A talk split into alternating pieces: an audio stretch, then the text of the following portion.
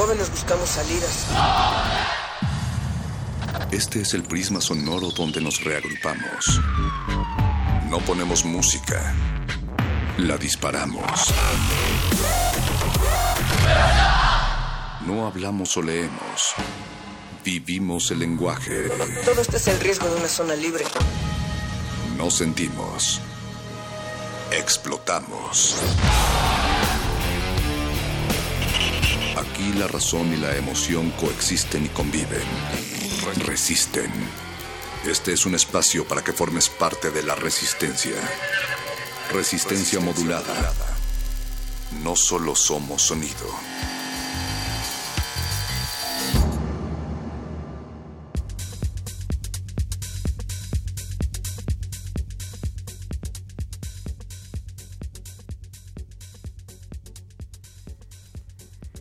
Que tu voz sea escuchada, que tu persona sea respetada y tus ideales cambien el mundo. Hoy, 8 de marzo del 2017, es el Día Internacional de la Mujer. Lo dije el lunes y lo vuelvo a repetir, no es el Día de las Madres, no es el 14 de febrero, es un día para reivindicar y recordar la lucha por los derechos que han tenido las mujeres a través de la historia. Eloísa Gómez Vital, muy buenas noches. ¿Qué tal? Qué gusto estar contigo en estos micrófonos. Ay, pues también es un gusto para mí. Creo que es la primera vez que estamos juntas, Sí, ¿verdad? es cierto, la Eh, primera vez. Sí, y creo que estos días, es- este día que es especial porque se conmemora la lucha de la mujer en su participación, eh, es importante que, no- que nosotros sigamos con estas dinámicas de que todas las mujeres en resistencia modulada compartamos el micrófono. Así es. Recuerden, el- estos micrófonos son de ustedes. Tenemos redes sociales para que se apoderen sus ideas de esta cabina de resistencia modulada. Estamos en Twitter como arroba R en Facebook como resistencia modulada y también tenemos teléfonos. Estamos en el 55 23 54 12. Si ustedes son mujeres, díganos por favor si asistieron a alguna de las marchas eh, o acciones que se realizaron el día de hoy. Si son hombres, también cuéntenos eh, si asistieron a estas marchas o Su- de qué manera apoyaron. Su experiencia también dentro de, de este tipo de actividades, este movimiento que es para siempre, se ha quedado en el corazón de toda la población y de todos aquellos que son testigos de lo que está presenciando el país. Así es. La señora Berenjena y Natalia Luna estuvieron, ¿verdad, Moni? Así es, nuestras compañeras Natalia Luna y la señora Berenjena fueron, eh, grabaron testimonios, ya estaremos escuchando el día de hoy algunos fragmentos y el día de mañana ellas van a estar contándonos cómo lo vivieron, pero también, Elo, me gustaría recalcar que si no se identifican con el género eh, masculino o femenino, se identifican con cualquier otro, o también estos micrófonos son de ustedes. Claro, es, es la- como la idea de resistencia modulada. Resistencia modulada es la voz de mujeres, hombres, el pueblo y toda la población del mundo. Así es, Elo. Y hoy tenemos una noche de muerde lenguas, una noche de modernísimo, una noche de música, noche de invitación a eventos, de experimentación sonora y también una charla con nuestra querida Juana Inés de ESA. Eh, Así es. En un momento va a estar con nosotros platicándonos sobre su último libro, que es Super Tía. Super Tías se llama su libro, eh, en unos momentos más. Y está con nosotros esta no- están con nosotros esta noche eh, este colectivo que se llama eh, Anatrizas. Están con nosotros, eh, bien lo comenta Celo, Daniela Falcón y Chantal Sad del colectivo Natrizas y también está la querida Pia Carroela que ya ha venido a esta cabina y también a este auditorio de Radio UNAM. Hola chicas, gracias por acompañarnos. Hola, Gracias. Oigan, pues platíquenos un poco del evento que eh, va a suceder este viernes 10 de marzo que han nombrado Menos Máscaras, Más Voz, ¿cierto? Así es. Sí, ¿De qué, se, Platíquenos. de qué se trata este evento? pues se trata de eh, varias mujeres de dentro de la exploración transmedia, bueno, diferentes disciplinas nos juntamos para hacer un, un encuentro en donde vamos a presentar desde nuestras disciplinas e, y transdisciplinas, porque varias trabajamos entre los límites de las disciplinas. Eh, nos vamos a nos juntamos para presentar algo en común y llegamos a el tema en común también eh, después de haber hablado y analizado nuestras experiencias y nuestros puntos de vista con hacer este evento que sea menos máscaras, más voz, ya que también todas estamos relacionadas a través del sonido. Claro. ¿Por qué transmedia? Porque es justamente donde están, donde se rompen los límites de las medias, medias vistas como disciplinas artísticas y al igual que el transgénero, bueno, no ponerle ya un género a, las disciplinas artísticas, sino simplemente un modo de expresión. Por eso se, la vertiente es entre lo transmedial. Eso, y, e, y, rompiendo estereotipos también en cuanto a las artes eh, se refiere, ¿no? Ir experimentando. exacto. Que, eh, bueno, el cartel está compuesto por colectivos y, sobre todo mujeres y algo que estábamos platicando era que si tenía este eje en común el Día Internacional de la Mujer y ustedes nos decían que no, que justo eh, es algo que realizan constante. Claro, cayó en esta semana que lo hayamos escogido, pero creo que ninguna de nosotras, que somos como nueve participantes, eh, lo, lo pensó así. ¿Cada cuándo hacen estos eventos? ¿Cada, cada semana, cada mes? Yo creo que no es algo específico, eh, pero más o menos cada mes, cada dos meses máximo se están armando eventos en donde no siempre son mujeres, pero principalmente nos unimos nosotras. De ahí viene el concepto de este tipo de eventos. Piaca, y en, en cuanto a la participación de las mujeres en la música electrónica, eh, ¿crees que es algo que está, digamos, increchendo de alguna manera o solamente se está visibilizando algo que ya existía? Pues sí creo que, bueno, son las dos cosas también, porque últimamente voy eh, conociendo más mujeres que no tenían como la oportunidad de presentarse en, pues en, en colectivos que eran principalmente manejados por hombres. Entonces, eh, yo creo que ya se están atreviendo más, ya están saliendo y pues no sé, a me encanta que, esté pasando actualmente. Y creo que, perdón, justo este tipo de eventos en donde se rompen con muchas cosas y como decías, estereotipos, eh, eso anima a la gente también a, hacer otras cosas y eso está padrísimo, eso es algo que nos está impulsando mucho a seguir a ver otra vez el arte como un medio de expresión desde tu ser y también que se conecta con la naturaleza del ritual en cada ser humano. Platíquenos de qué se trata el colectivo Anatrizas. ¿Qué, qué es lo que hacen dentro de este colectivo? Anatrizas empezó siendo un colectivo, bueno, aún lo es, un colectivo de cuatro mujeres, pero principalmente ahorita por diferentes situaciones que están viajando nuestras otras compañeras, estamos Dani y yo al pie y ¿qué queríamos? ¿Qué queríamos desde el principio, Dani? Pues la verdad es que empezó de formas muy casuales en las que nos juntábamos a improvisar y hacer cosas y de repente eran muy brillantes las, o sea, como que vibrábamos mucho. ¿Como performance? Como performance, ajá, improvisación musical y nuestras sonoridades eh, pues nos conectábamos mucho, entonces dijimos, no, pues hay que presentarnos, ¿no?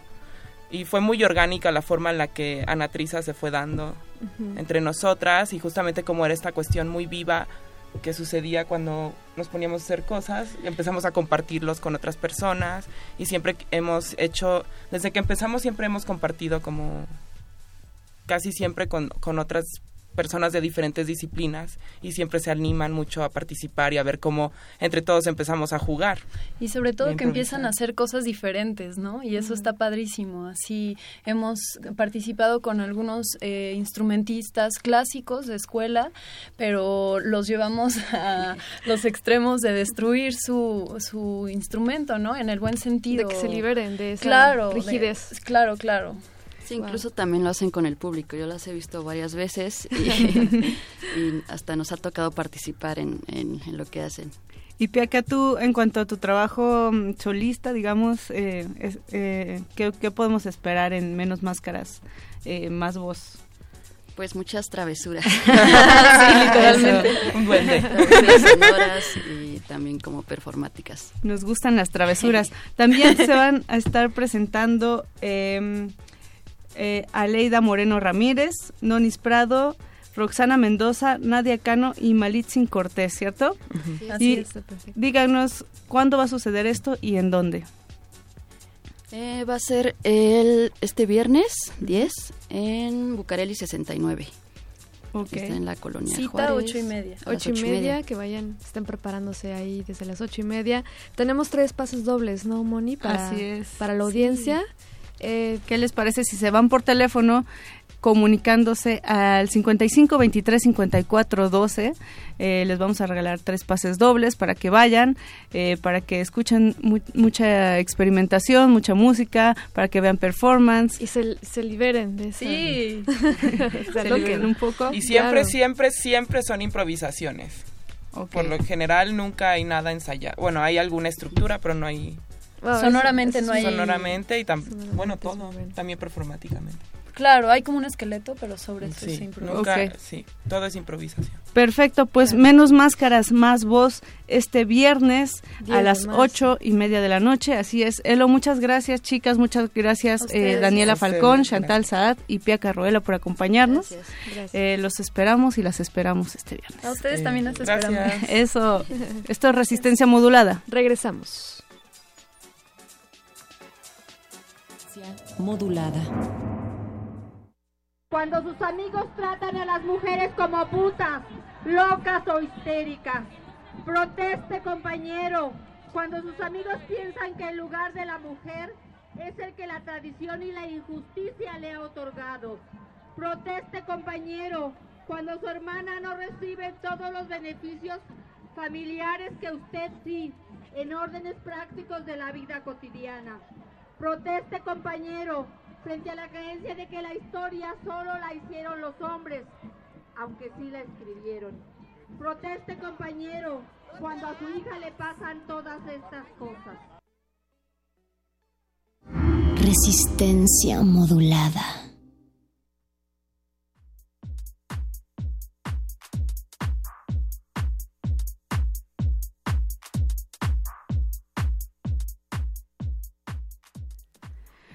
Pues esto es resistencia modulada, es eh, 8 de marzo, Así es. el. Día Internacional de la Mujer. Acabamos de escuchar ahorita unos fragmentos un- de unos, bueno, es unos audios que, que nos manda Natalia Luna eh, por el- el- hoy que estuvo en el Paro Internacional de Mujeres en la Ciudad de México. Palabras fuertes, palabras que se escuchan como que, ay, te hace temblar, pero es una realidad. Exacto, es una realidad porque hay muchas cosas que todavía eh, no, no son equitativas, todavía hay muchas disparidades en esta sociedad. Desigualdad, así es. Muchas cosas eh, culturales que interiorizamos incluso sin, sin darnos cuenta, ¿no? Algo eh, que mencio- menciona Pierre Bourdieu es esta violencia simbólica, ¿no? Esa violencia que interiorizamos sin, eh, sin saber que, que lo estamos haciendo. Así es, hay una violencia cultural.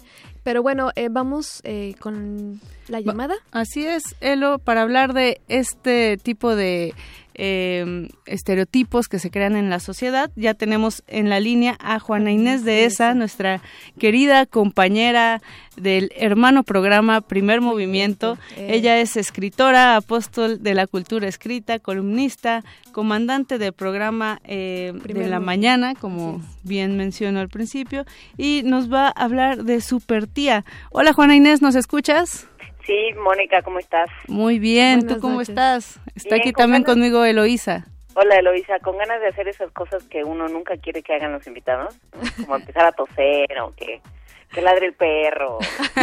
A lo lejos, ¿no? O que suena una licuadora y esas cosas. Y que se oiga que están haciendo café. Es- esas cosas tan bonitas, pero no, nada de eso.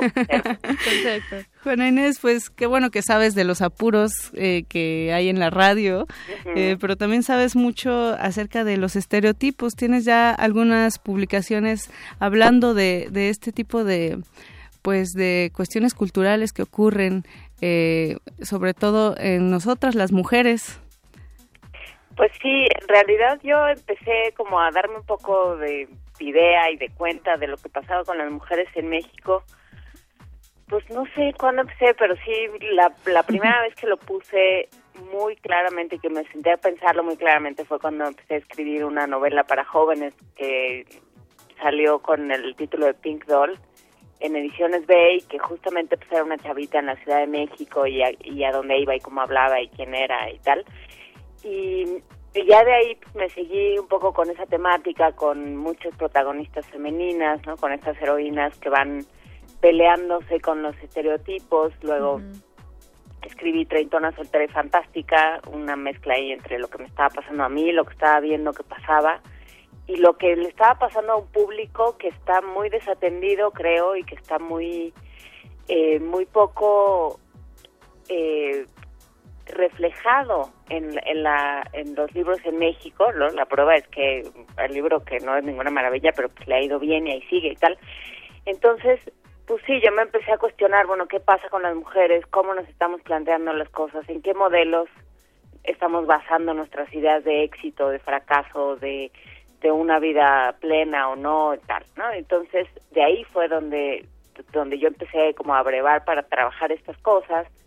Saqué Treintona, saqué otra novela que se llama Socorro, pero me dicen Coco, que también va por el mismo tema. Y luego me llamaron de Grijalvo para hacer Super Tías, ya no se llama Grijalvo, eso es como decir niño perdido. Me llamaron no, decir, sí, mira, te vas por todo niño perdido, criatura.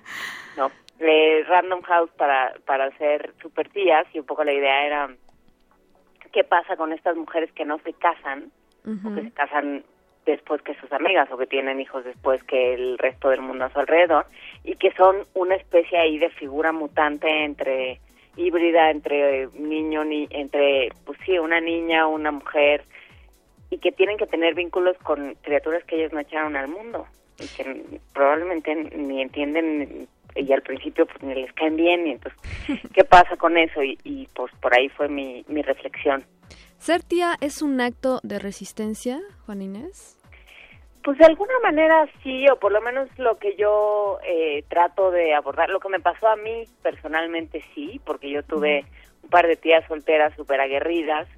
Que son como las, las fuertes, ¿no? De... Pues que, que se dijeron que no, digamos, como al destino que les estaba marcado. Entonces, para mí es esa figura que de pronto te muestra un, un atisbo, ¿no? De pronto te abre una ventana a un mundo que pues, a lo mejor tu papá y tu mamá no te habían no te habían mostrado. Yo tengo un montón de sobrinos y entonces un poco lo que cuento es lo que me pasa con ellos y un día estaba con mi sobrina y me dice, eh, íbamos al Fondo de Cultura, le dije, yo aquí trabajaba en un momento y entonces veía fijamente el fondo, las oficinas de Ajusco y me decía, pero es que esto es una oficina de papás, de gente mayor. Entonces, claro, como yo no tengo hijos, necesariamente su mundo se divide binariamente entre papás y niños. Así es. Pues yo más soy más bien como ella.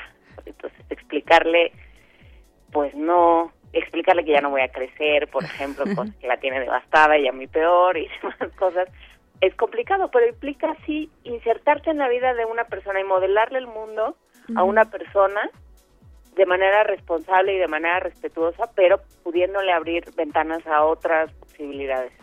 Aparte creo que este eh, personaje de la tía eh, no, no, no quisiera decir solterona, sino la tía buena onda, la tía que te enseña otras cosas, que... compra el helado cuando sales con él. No, y aparte que te enseña música, que te enseña de libros, de literatura, es, es constante, ¿no? En la sociedad, nada más que a veces está impregnado de, pues, de una connotación negativa, a lo mejor, Juana Inés. Pues porque tendemos a pensar que una mujer que no se casó, una mujer que no tiene hijos, es una mujer a la que hay que tenerle lástima, porque como todos sabemos, ¿verdad? Este, en este bonito día, lo, lo mejor que le puede pasar a una mujer es casarse y tener hijos. Eso es, no importa lo, lo que le pase alrededor, ¿no? El premio Nobel o, o este, lo que sea, ¿no? Trabajar en Radio UNAM, esas son, esas son cosas eh, que están además, pero lo que realmente le tiene que hacer feliz y sentirse plena es casarse y tener hijos. Entonces pensamos, pobrecita, ¿no? Se, la quedada, se le fue el tren, pobrecita de tu tía, entonces bueno, ahí sí ya cada quien se pondrá en las camisas de fuerza que quiera. Sí, quitar esta victimización también, ¿no? Creo que es importante. Eh, y en este proceso, eh, como tía, y como bien comentabas, y tienes que ser un ejemplo para esta criatura, también tú has aprendido qué es ser adultecente. Pues en realidad el término no es mío, el término se lo escuché por primera vez a Mónica Broson y a, Toño Malpica, que son unos autores para niños muy adultecentes los dos, pero que ese ahí, eh, pues este estar a caballo entre portarte como un adulto, porque bueno, pues sí, tampoco puedes ir mostrando que, que tienes todo tirado y que te portes muy mal y que desayunas doritos. Porque le estás, el, el mensaje que le estás transmitiendo a la criatura en formación es que está muy bien esto de consumir grasa trans a las 8 de la mañana. Pero creo que aprendes mucho también de los niños, ¿no? De tus sobrinos. Bueno, yo les he robado todo lo que he podido, o sea, he sacado historias y he sacado formas de ver el mundo y les, y pues sí, pasamos mucho tiempo a veces sacándonos los ojos y ni modo te aguantas porque tus papás no están. O a veces, este, en general, divirtiéndonos mucho, ¿sí? Aprendí, vi, Frozen, por ejemplo, y sigo sin entenderle. sigo teniendo como estrés postraumático. Oye, oye, Juana Inés, ¿y, ¿y, qué tan fácil o difícil es plantear este tipo de temas con humor? Porque si bien los, lo estamos platicando, digamos, de manera muy liviana, pues son temas fuertes, ¿no? Esto de romper estereotipos, cambiar las concepciones culturalmente, es algo, pues sí, es, es, es un acto muy fuerte de lucha, de resistencia, pero también de acción. Sí, y, y la verdad sí hay un momento en el que piensas, ¿no? Lo digo mucho en Treintona y, y pasa también en, en que hay una una cosa muy muy dramática, muy desgarradora en el fondo. O sea, yo parto, empiezo Superpies hablando de la, la traición que de pronto puedes vivir cuando cuando tu mejor amiga, cuando tu eh, hermana, tu hermano o alguien muy cercano te dice, pues lo nuestro se acabó o va a tener que cambiar porque voy a tener un voy a tener un hijo y ya no vamos a poder salir, conversar, ya no vas a ser la persona más importante, ¿no? Y ahí hay un hay un desgarramiento y hay una separación del mundo como lo conocías, ¿no? Pues ya no ya no somos iguales porque tú ya eres mamá y yo no. Y eso ya hace saludos a Luisa que está en la cabina, ¿no? que no salir igual, que ya no puedas hacer un montón de cosas, ¿no? Entonces, pues sí, eso implica un desgarramiento y eso implica que te replantees tú dónde estás parada, ¿no? Tú también quieres un niño, si no quieres un niño, eso que te va a costar, digamos, eso cómo lo vas a vivir y ese duelo que vas a hacer con él y cómo vas, o sea, uno no va por la vida rompiendo estereotipos y se y, quedándose indemne. Así es. ¿no? Uno va, uno lo hace, aguanta las consecuencias y luego dice, pues sí, no tengo con quién ir a la boda, pues sí, este, yo no tengo una carriola que empujar, pues sí, pero tengo otros papeles en la vida y este es uno de ellos. Y para, para, leerte más, ¿dónde podemos adquirir Super Tías? Y si hay próximas presentaciones del libro para que la gente vaya y les des un autógrafo. Pues Super Tías está en todas las librerías, no de prestigio, porque creo que ya no hay librerías de prestigio, es algo en el centro, pero eh, y está sobre todo en formato digital, que yo sé que a la banda no lo hace muy feliz, pero pero pues en un país donde casi no hay librerías, sobre todo en ciertos lugares, pues ayuda. Pero no, me voy a presentar en Monterrey, en México ya lo presentamos en la Ciudad de México, lo acabamos de presentar en Minería el sábado pasado. Yo creo que el streaming fue una presentación interesante con Fátima Fernández Crisli de la Facultad de Ciencias Políticas, que es mi tía además. Ah, mira. Una cosa muy Qué bonito. Claro. Entonces, eh, pues yo, y bueno, por supuesto me encuentran en Primer Movimiento todas las mañanas de 7 a 10. Eso pero en arroba JDESA y en Facebook como Juana Inés de ESA. Pues ahí está. Muchas gracias, Juana Inés, por tu trabajo, eh, por la lucha que haces día a día y por las reflexiones que nos regalas todas las mañanas también. Deja tú por estar despierta hasta estas horas, ¿tú te imaginas? Sobre todo por eso. Muchas, estas horas? Muchas gracias, Juana Inés. Gracias, Juana Inés. Escritora, columnista y conductora de Primer Movimiento. En Radio UNAM. Compren Super Tías, adquiéranlo, léanlo, cambiemos el mundo, cambiemos el sistema ELO. Esto es resistencia. estereotipos. Eso. Esto es resistencia modulada. Resistencia modulada.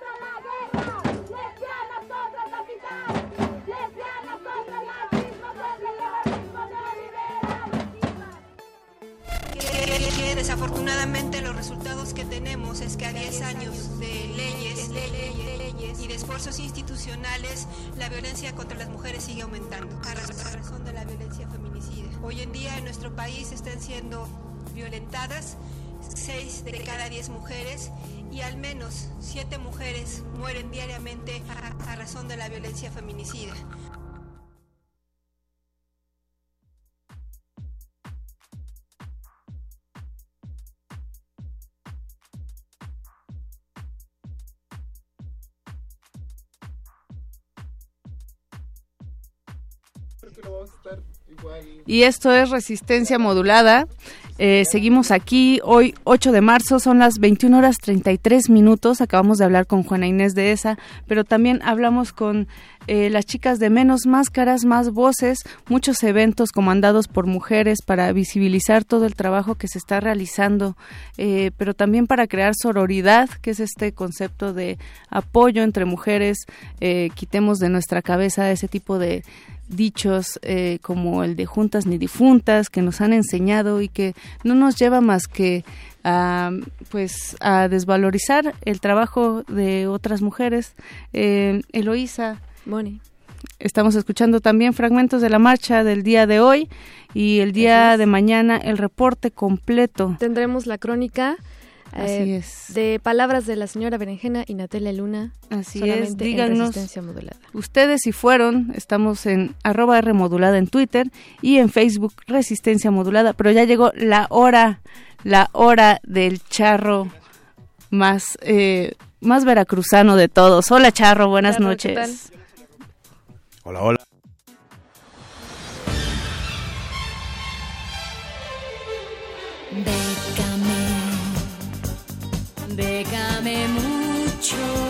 Bécame mucho. La guía para becas, premios, concursos, apoyos, financiamientos, residencias, convocatorias. Déjate becar. Estás en manos de expertos.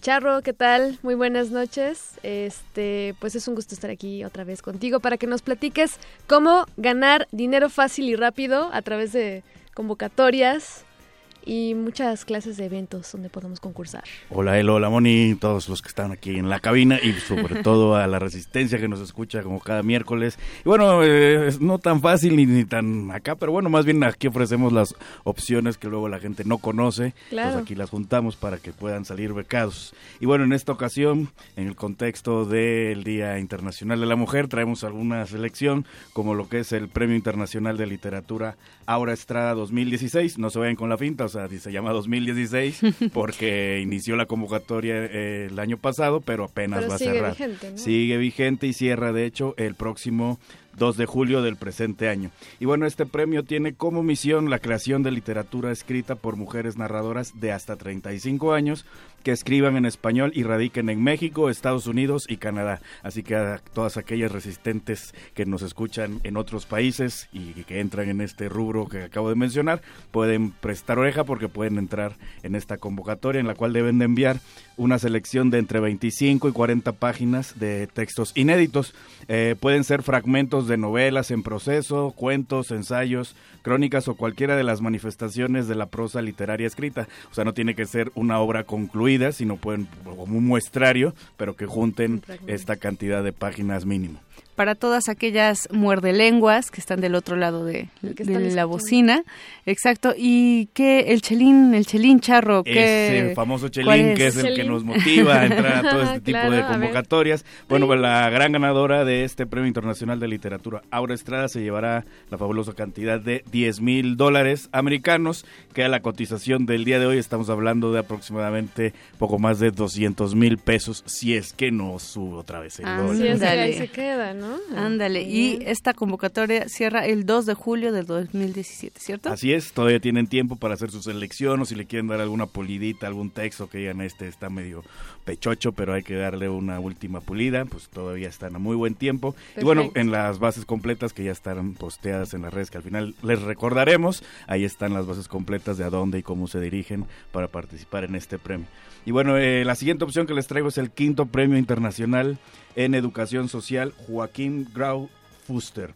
Esta cierra el próximo 30 de agosto de 2017 y tiene la finalidad de promover la reflexión escrita sobre la práctica profesional en el campo de la educación social con infancia, adolescencia y juventud. Eh, en este sentido podrán participar los profesionales y equipos de profesionales que desarrollen o hayan desarrollado su tarea en el campo de la educación social. A grandes rasgos pueden hablar de eh, ensayos, investigaciones, eh, pero tiene que ser un documento escrito, el cual tendrá una extensión mínima de 60 páginas y máxima de 120. Entonces, para que el equipo o profesional que, que, se lleve el Premio Internacional de Educación Social se va a llevar 6 mil euros. Este es en euros, vamos De, de menos a más. Pues, pues, de hecho a la hora de que lo convertimos a la cotización del día de hoy estamos hablando de poco más de 124 mil 200 pesos. Que no querían nada mal. no querían nada mal. Pero bueno, ahí andamos, hoy andamos en los rubros. Y bueno, en el contexto de eh, el Día de la Mujer, pues obviamente también tiene mérito este premio, porque pues parte de, de las acciones que se están tomando es pues educar a la juventud en, en, en vista de un futuro diferente al que vivimos hoy en día a nivel mundial, no solo en México. Y bueno, eh, también les traigo lo que es eh, el concurso de foto y video Si yo fuera, se llama. Órale. Este es de la UNESCO, ¿no? patrocinado por nuestros super de la UNESCO. Claro. Eh, este cierra en corto, pero está más sencillón. Es el próximo 12 de marzo del presente año el cierre y pueden participar personas que estén entre los 21 y 30 años de edad.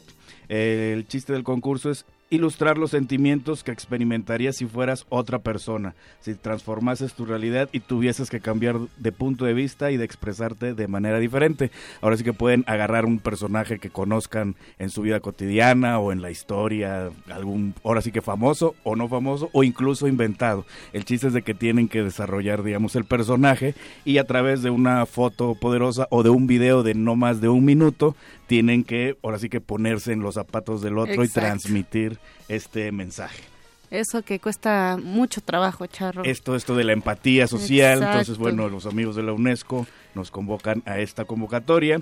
Y bueno, habrá 10 ganadores y los 10 ganadores eh, se llevarán un mini iPad, reconocimiento y exposición internacional de su obra en la página internacional de la UNESCO y aparte una invitación a la segunda conferencia internacional sobre el voluntariado y diálogo juvenil, prevención del extremismo violento y fortalecimiento de la industria social. Este evento se llevará a cabo el próximo del 12 al 14 de abril del presente año en las instalaciones de la UNESCO, que como bien saben nuestros seguidores están en París y entonces el viaje y alojamiento serán cubiertos por la UNESCO, así que Increíble. no está nada mal un paseo en París acá, una mini iPad. No, no, no, no, no, un poco de exposición. con la UNESCO ahí. No, no, no. Así que les recomiendo que entren a todos aquellos que cumplan el perfil. Y bueno, ya para terminar, un anuncio parroquial. Está abierto hasta el próximo 14 de abril del presente año el séptimo concurso universitario de cartel La UNAM es.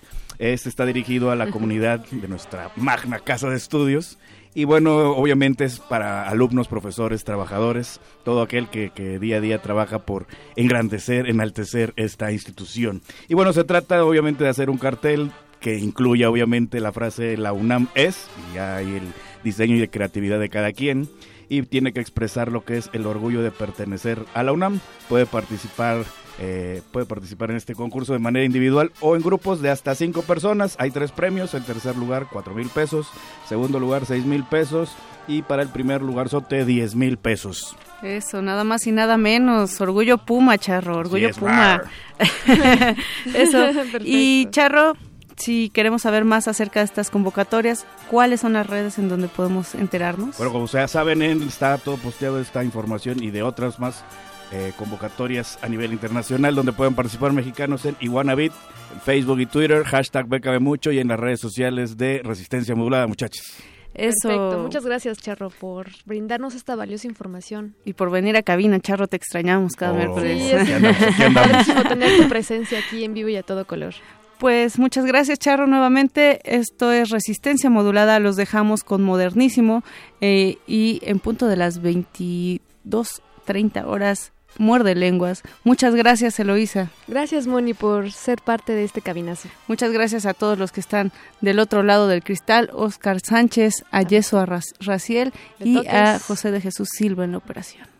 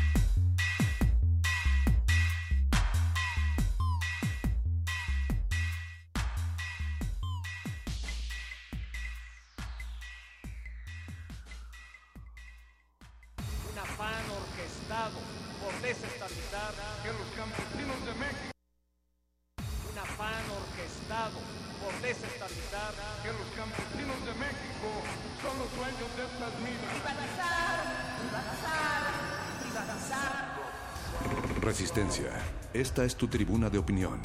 Aquí reuniremos nuestras ideas. Aquí debatiremos lo que nos interesa y nos afecta como ciudadanos. Estamos en El Modernísimo.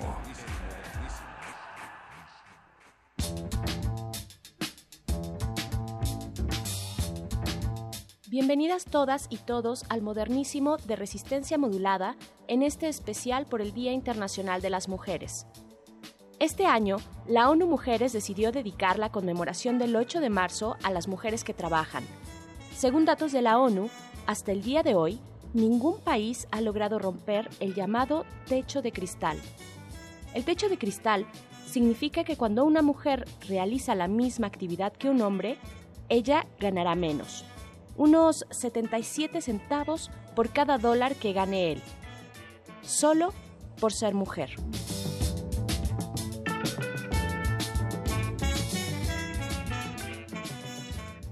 Estás, escu- estás escuchando el modernísimo de resistencia modulada en el Día Internacional de las Mujeres. Hoy, nosotras paramos.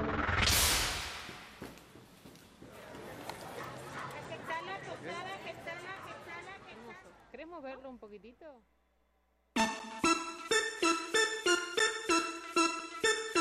Está todo ok. Rebeca Lane, Bolivia, con Ali Guagua. Y Ali Guagua. Con el chess, chess, chess, ok, ok. Vamos, okay. Original. Carnalas. Y se me nota la lengua veluda de entrada combinación fatal, no queda nada.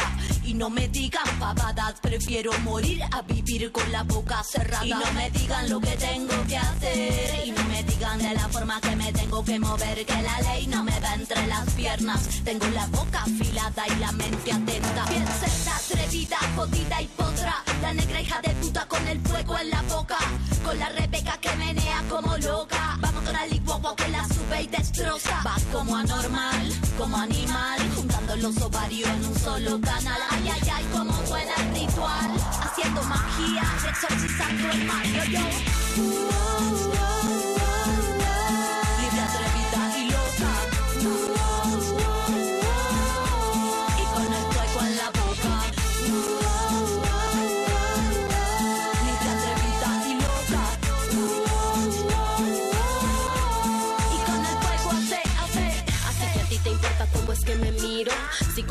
se me sale el ombligo.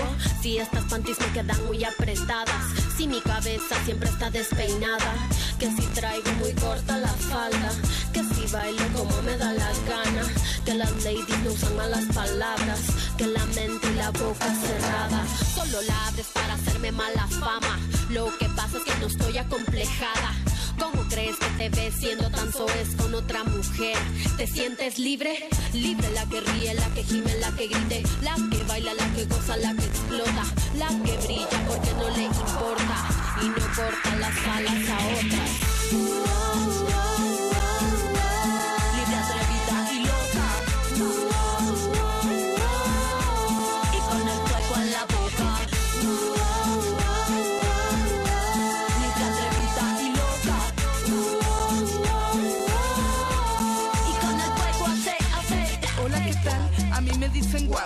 Represento el puerto donde se hacen las mejores paris. Con mis hermanas practico la cumbia. Es una religión como el hip hop que no te queden dudas. Ni técnicas ni rudas, tan solo luchadoras en el ring de la hermosura. Envuélvete en periódico, mira ya madura. Estamos resistiendo porque el mundo tiene cura. Mujeres pisoteadas,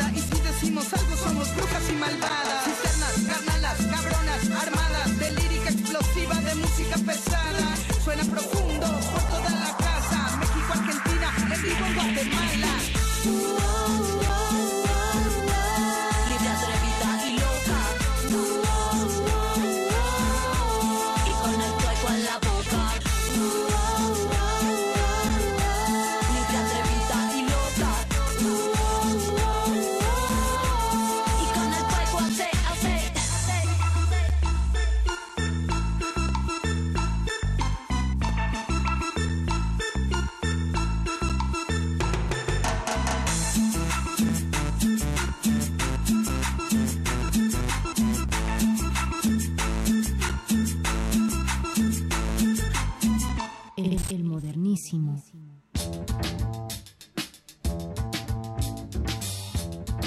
Estudiantes universitarios nos comentaron por qué es importante para ellas y ellos sumarse a la protesta de este 8 de marzo. Resistencia modular. Karen Alejandra Chávez, soy de Ciencias de la Comunicación y tengo 22 años. Creo que es importante seguir conmemorando este, este día, ya que actualmente todavía las mujeres somos presa y somos como débiles ante la sociedad y creo que tener un día para salir y decir que no somos débiles, que merecemos respeto, que tenemos derechos, que somos totalmente capaces, es- está bien, es bueno. Cotidianamente nos enfrentamos a retos de género y creo que es un buen día como para hacer catarsis. Bueno, creo que es importante porque es un día en el que podemos darle la importancia a la mujer, la cual se le ha quitado a lo largo de los siglos, literalmente, y que actualmente quieren hacer parecer los políticos y las mismas personas que vivimos en una sociedad de igualdad, pero para mí no parece. Y entonces este 8 de marzo podemos conmemorar lo importante que somos en esta sociedad. Hola, me llamo Cassandra Meléndez, eh, tengo 19 años y estudio Relaciones Internacionales. Bueno, no es que no considere importante, pero siento que en todo el año se debe de haber como nos debemos de preocupar por esa inclusión a la mujer en, en cualquiera de los espacios, ya sea político, en la escuela, en la sociedad. Está, me parece bien que se haga un homenaje al Día de la Mujer, pero parece que hay otras formas de poder solucionar las cosas. Podría ser que en la política pues les den más oportunidad a las mujeres o incluso en, en el salón de clases, en las escuelas, en los trabajos. Valeria Romero Rubio, este, Ciencias de la Comunicación y 19 años. Para mí es importante protestar porque sabemos que hay una equidad de género, entonces debemos de llevarlo a cabo, o sea que las generaciones nuevas lo sigan teniendo presente y no se realice otra vez el acto de machismo. El machismo para mí viene de las familias, siempre se le ha dado un poder al hombre que casi siempre se otorga de la mamá y entonces, o sea, para mí viene de ahí.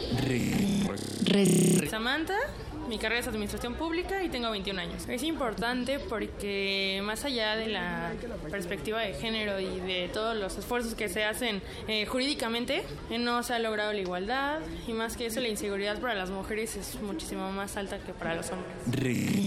Resistencia modular. Ajá.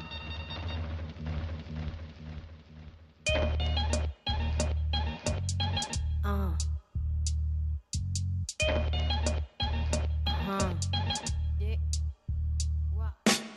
Quisiera tener cosas dulces que escribir, pero tengo que decidir y me decido por la rabia.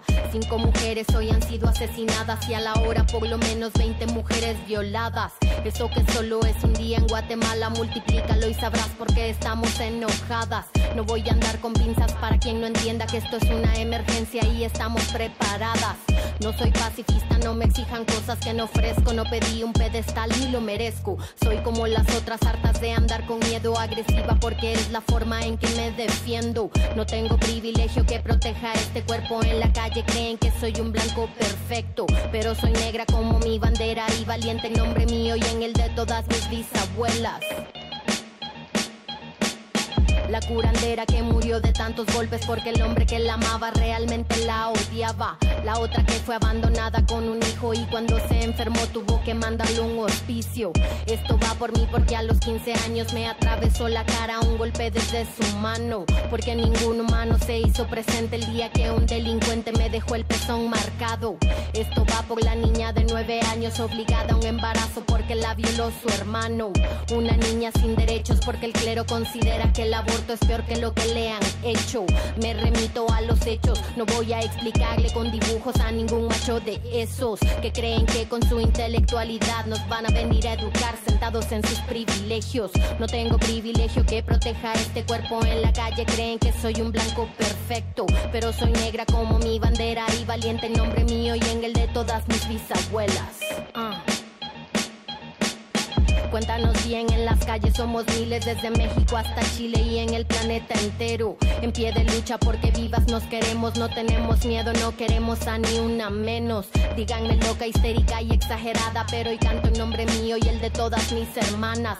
No nos acusen de violentas, esto es autodefensa, estamos en resistencia, ya no somos indefensas. No. Ah pero soy negra como mi bandera y valiente en nombre mío y en el de todas mis bisabuelas. Estás, escu estás escuchando el modernísimo de resistencia modulada en el Día Internacional de las Mujeres. ¡Queremos justicia para Berta Cáceres! ¡Justicia! ¡Justicia! Hoy, nosotras paramos.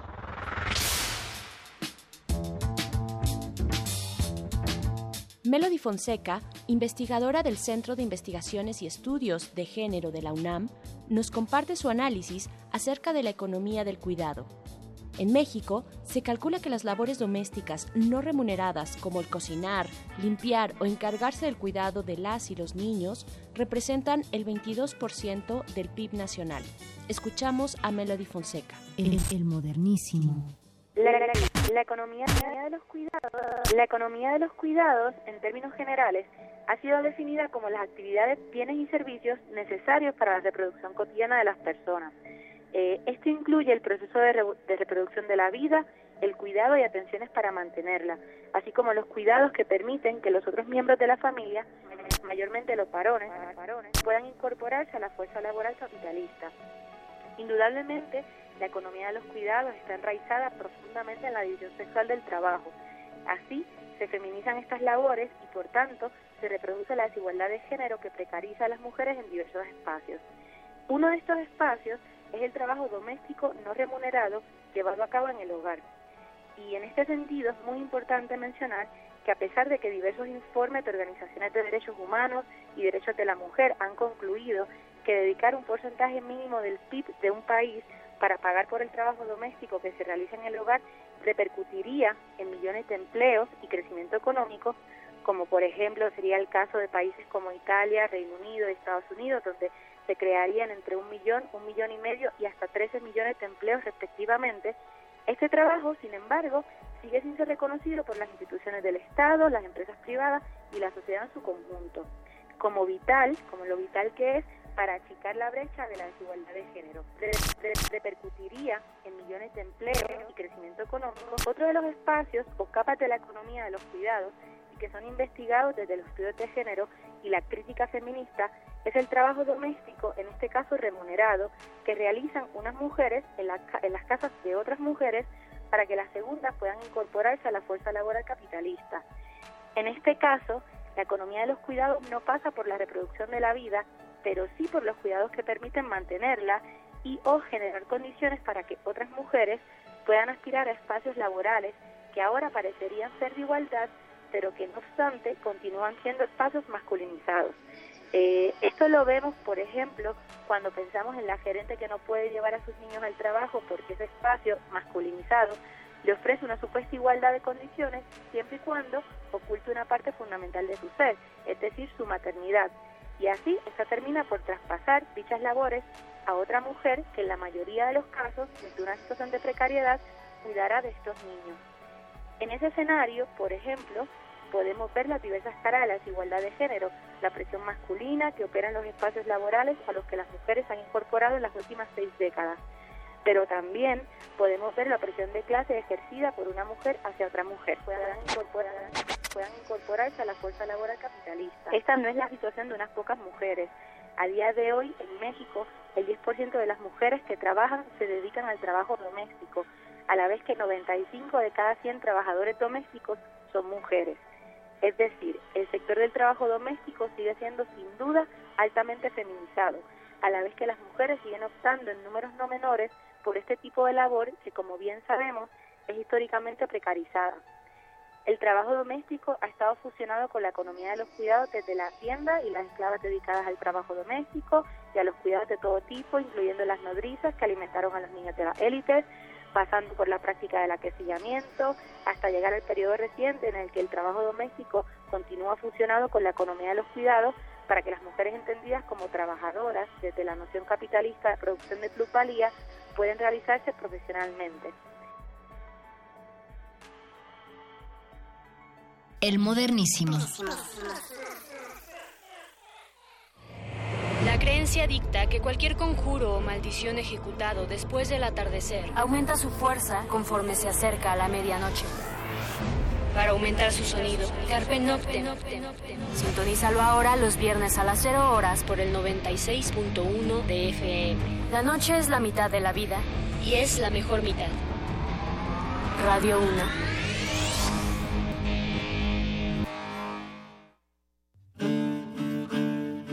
Sumérgete en la música del planeta. Encuentra las perlas acústicas en el Mapamundi. Salpicadas desde Radio Nacional de España, Mundofonías. Una producción de Juan Antonio Vázquez y Araceli Zigane, creada para divulgar los ritmos del mundo. Sábados 6 de la tarde, por el 96.1 de FM. Radio UNAM. El siglo XVI conocido como Cinquecento, es un heredero del humanismo que funda la estética de lo extraordinario y nunca es menos clásico que cuando piensa que es clásico. Te invitamos a participar en Invocación del Último Renacimiento, el Renacimiento Insólito. Curso a cargo de Otto Cázares, vasto recorrido por el manierismo italiano y el Renacimiento francés todos los sábados de marzo, de las 11 a las 14 horas. Adolfo Prieto, 133, Colonia del Valle, cerca del Metrobús Amores. Mayores informes al 56 23 32 72 y 73. Radio UNAM. El rito comienza en el escenario. Los sonidos emergen, deambulan por el recinto, se cuelan en los oídos y estremecen los sentidos. Festival Intersección. los encuentros sonoros de Radio UNAM. Todos los viernes a las 21 horas en vivo desde la sala Julián Carrillo. Escúchalos a través del 96.1 de FM, www.radiounam.unam.mx o ven a Adolfo Prieto 133 Colonia del Valle, cerca del Metrobús Amores. La entrada es libre. Modernísimo. Mi nombre es María, tengo 29 años. ¿Por qué parar? ¿Por qué no haberlo hecho antes? ¿Por qué no hacerlo diario? ¿Por qué no tomarse el tiempo para reflexionar y para pensar todos los días? Todo lo que hacemos como mujeres y todo lo que hacen nuestras madres, nuestras hermanas, nuestras hijas, nuestras primas, todo lo que han dejado de hacer para cuidar a los demás, para poner atención en los demás. Somos una fuerza muy potente en todo el mundo, somos la mitad de la población y debemos demostrarlo todos los días. Hacer valer nuestros derechos es una obligación de las mujeres del siglo XXI y tenemos que defenderlos. Esto es solo un símbolo de lo que podemos hacer, pero la lucha se da todos los días.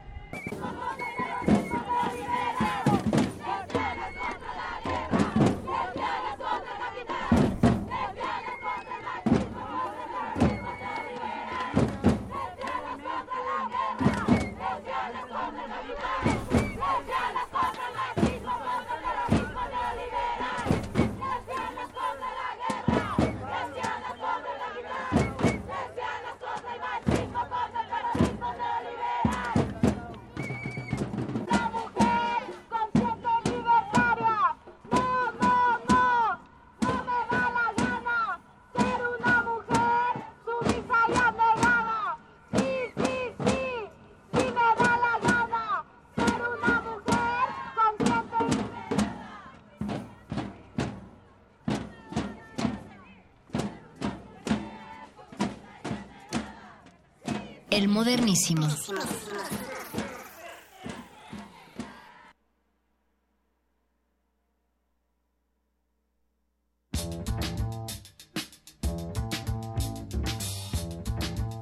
Hablan estudiantes universitarias respecto a cuál consideran que es la razón que origina la violencia de género.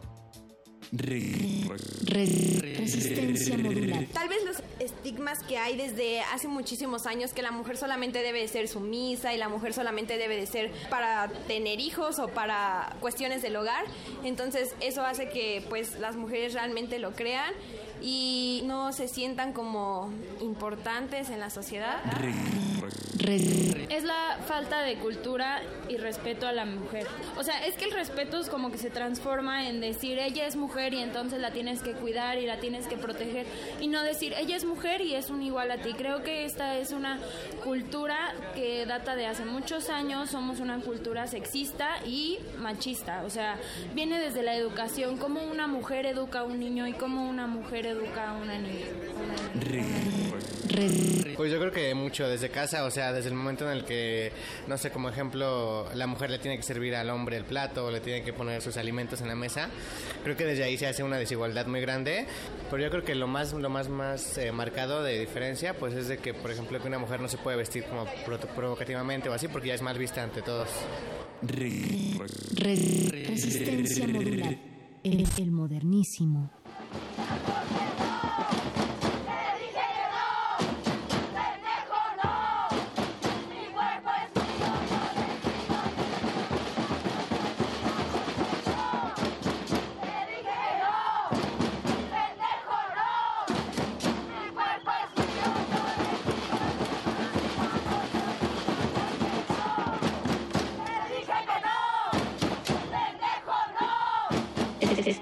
Estás, escuchando el modernísimo de resistencia modulada en el Día Internacional de las Mujeres. Hoy, nosotras paramos.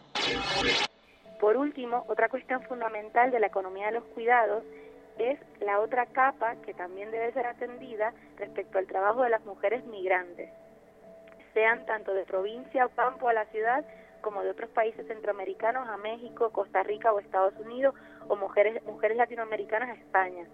Esto es fundamental, pues aquí la presión no solo es de género o de clase, sino también racial, sumada a la vulnerabilidad de estas mujeres ante una situación de extranjería, irregular o no, en un país ajeno.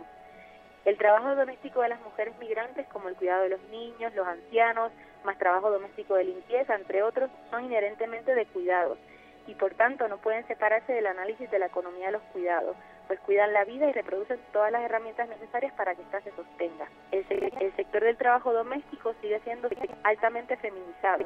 Las experiencias, por supuesto, de, de las mujeres migrantes dedicadas a la economía de los cuidados son diversas, eh, tanto por sus trayectorias de vida distintas, si están o no en condición de regularidad en el país en el que están viviendo, si llegaron o no a, a través de alguna red, ya sea familiar, colectiva, también de explotación hasta la cuestión material del salario que reciben por su trabajo y tiempo. Todo esto varía. Sin embargo, hay algunas tendencias que sí se pueden repetir, eh, tanto en las grandes ciudades latinoamericanas como en el norte global, y estas van a ser el salario eh, por debajo del mínimo en el lugar en el que viven, la ausencia de aportaciones de sus empleadores a la jubilación, largas jornadas laborales, imposibilidad de vacaciones o visitar a sus familias, poco reconocimiento de su labor en lo material, pero también en lo emocional, situaciones de acoso y violencia sexual por parte de sus empleadores, entre otra, otra serie de cuestiones que muestran que a día de hoy la economía de los cuidados, aunque sea remunerada, sigue reproduciendo escenarios de opresión y violencia contra las mujeres. Con todo, eh, me gustaría finalizar diciendo que resulta muy necesario dejar de asumir a las mujeres dedicadas a la economía de los cuidados como víctimas. Podemos comenzar por desmitificar la naturalización de la feminidad del trabajo doméstico, a la vez que trabajando juntas en distintos frentes públicos y privados para la dignificación de su trabajo con pagas justas que reconozcan la importancia de estas mujeres y de su trabajo en el funcionamiento de la sociedad. Estás, estás, escuchando el modernísimo de resistencia modulada en el Día Internacional de las Mujeres. Hoy, nosotras paramos.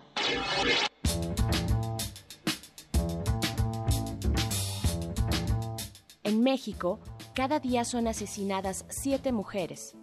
En 2014, el término feminicidio se incorporó al diccionario de la lengua española. El, el modernísimo.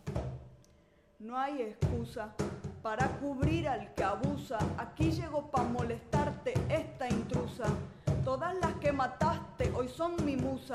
Yo voy a aclararte esas ideas confusas, mente obstusa. ¿Qué importa si llevaba escote o blusa? El problema no es la ropa que usa, que no eres el culpable, que yo soy una ilusa, culpable. Es todo aquel que no acusa complicidad. Se llama este juego. Ya dejemos de hacernos los ciegos. Vamos, cabrón, que yo no valgo tu ego. Vamos, que aquí nos están prendiendo fuego. Si se fue de casa, ni una menos. Si se puso minifalda, ni una menos. Si se pintó los labios, ni una menos. Ni una menos. Ni una menos, ni una menos. Si baila reggaetón, ni una menos. Si te dejó por otro, ni una menos. Si vuelve tarde a casa, ni una menos. Ni una menos. Ni una menos, ni una menos. Vamos, mujer, baila hasta abajo. Menea con esa pollera de tajo. Ponte si quieres una tanga debajo. Haz con tu cuerpo lo que quieras. ¿Qué carajo? Ni una menos, ni una menos, ni una menos, ni una menos, ni una menos, ni una menos, ni una menos, ni una menos, ni una menos, cabrón, ni una menos. El, el modernísimo. Los espacios del poder político en nuestro país son también espacios en pugna por la equidad de género. Al respecto, comenta la senadora Marta Tagle para el modernísimo de resistencia modulada. Sí, mira, las mujeres en la política mexicana hemos tenido un avance importante en los puestos de representación política, porque a raíz de primero el sistema de cuotas y después del reconocimiento de la paridad en el artículo 41 constitucional, Hoy podemos hablar que las mujeres hemos avanzado en los congresos. Hoy en día hay 42% de mujeres diputadas federales y 37 senadores de la República. Además de que eh, tenemos eh, ya siete congresos de los 32 estados que tienen un número paritario de integrantes, es decir, mitad y mitad mujeres. En algunos casos incluso hay una mujer de más. Y esto comparado a lo que teníamos en años anteriores ha sido un importante avance. Sin embargo, no en todos lados es igual, porque a nivel ejecutivo solamente tenemos una gobernadora, la séptima en toda la historia de reconocimiento del voto de las mujeres, y en el caso de las presidentas municipales también a partir de que se reconoció la paridad horizontal y vertical que implica que se tenga el mismo número de candidaturas a presidentas municipales, avanzamos en dos elecciones de un 7% a cerca del 14% de mujeres presidentas municipales, eh, que es un número importante después de lo difícil que había sido avanzar en este tema, pero que la contraparte está haciendo una gran violencia política contra las mujeres que están en el ámbito de representación municipal porque están siendo obligadas a renunciar, están siendo violentadas, en muchos casos no se les permite ejercer el cargo y en otros tantos se, espera ser manipulada por eh, los hombres caciques del, del municipio quienes pretenden gobernar a través de ellas. Entonces ahí sigue siendo un, tema muy complicado y si vemos otros poderes como el judicial, también hay pocas, muy pocas mujeres magistradas en los cargos, altos cargos de, la administración judicial. Eh, solamente tenemos dos mujeres ministras, muy pocas mujeres en los tribunales electorales, entonces es un tema en el que todavía hay un crecimiento desigual de las mujeres y en ese sentido es importante seguir revisando la estrategia que tenemos a nivel nacional de cómo empoderar a las mujeres, porque de lo que se trata es de que cada vez lleguen más mujeres a los espacios de toma de decisiones, pero que sean mujeres con la capacidad de tomar decisiones.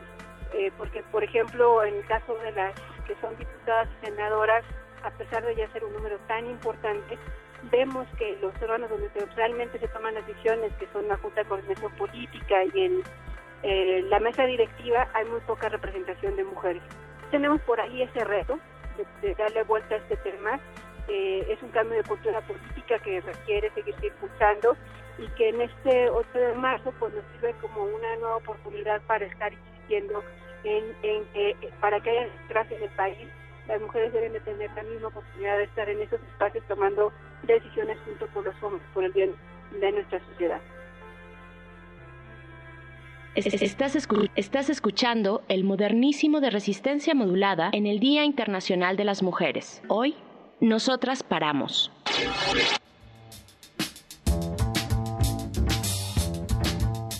A la pregunta, ¿en tu familia quién se encarga del cuidado de los menores, enfermos o adultos mayores? La respuesta es concreta. resistencia modular. En tu casa, ¿quién se encarga del cuidado de los niños, niñas, adultos mayores y enfermos? Mi madre, mi madre. Ah, pues mi abuelita. Entonces ahí es un, un ejemplo, ajá, porque mi abuelita es la que lo está provocando, haciendo que mi abuelo no le, no le ayude y pues que ella se quede a cargo de la familia. Él está sentado y ella está cocinando, entonces por eso yo pienso que viene de la mujer. Es mi mamá, como en casi todas las familias mexicanas, mi mamá, mi papá trabaja y mi mamá se encarga de absolutamente todo en la casa, a pesar de que sí nos fomenta una igualdad entre mi hermano y yo y mi papá ayuda en muchas cosas de la casa y a veces hace de comer y cosas así. Ella es la que se encarga y la que carga con toda la responsabilidad. resistencia modular.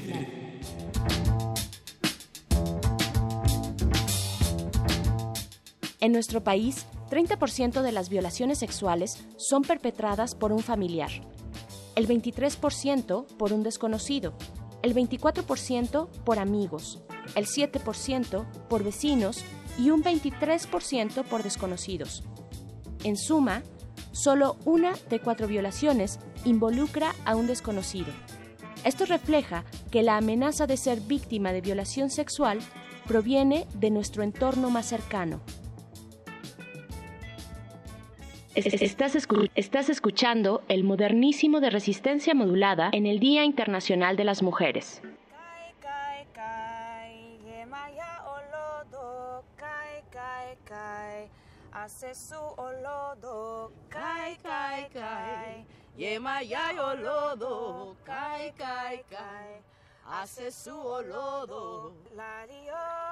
que larioque, larioque, larioque, larioque, larioque.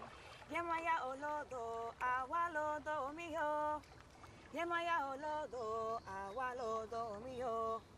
Yemaya olodo, agualodo mío. Yemaya olodo, agualodo mío.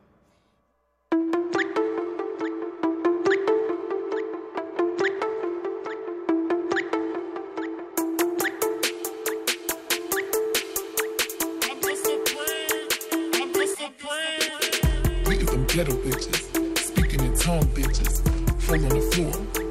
That's age on the door. Get them ghetto bitches, speaking in tongue bitches, fall on the floor. That's age on the door. Get them ghetto bitches, speaking in tongue bitches, fall on the floor. That's age on the door. Get them ghetto bitches, speaking in tongue bitches, fall on the floor. That's age on the door. Talk shit, we can cast spell. Walk weeds, long nails, cornrow, pigtails. Baby father still in jail. Good witches I fuck with. Bad bitches, we run shit. Four bitches, four corners. North, east, west, south shit. Good witches I fuck with. Hot dog in my broomstick. Witchcraft, bitchcraft. White magic is nothing. I reach in my altar. I reach in my altar. I reach in my altar. Got coins on the counter. I'm that black Bruja straight out from the Yoruba.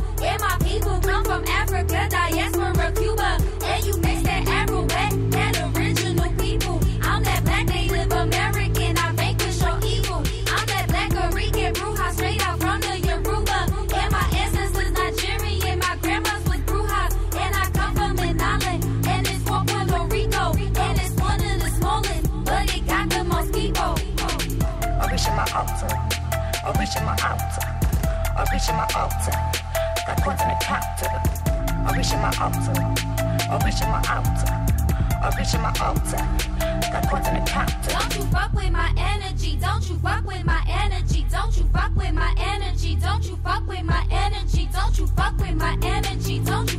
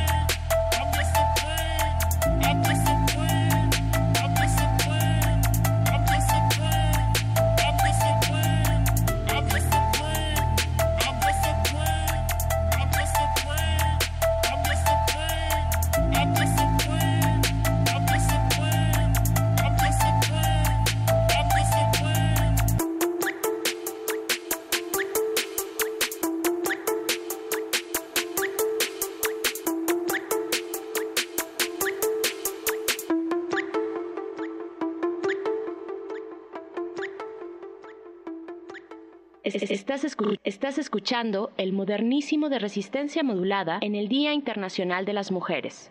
Soy india, morena, chata de la cara, en un país obsesivamente racista. Hoy, nosotras paramos. Resistencia modular. Podría ser que no, no creen que las mujeres tienen los mismos derechos y las mismas posibilidades de los hombres. O sea, creen que por ser mujeres pueden hacer menos cosas.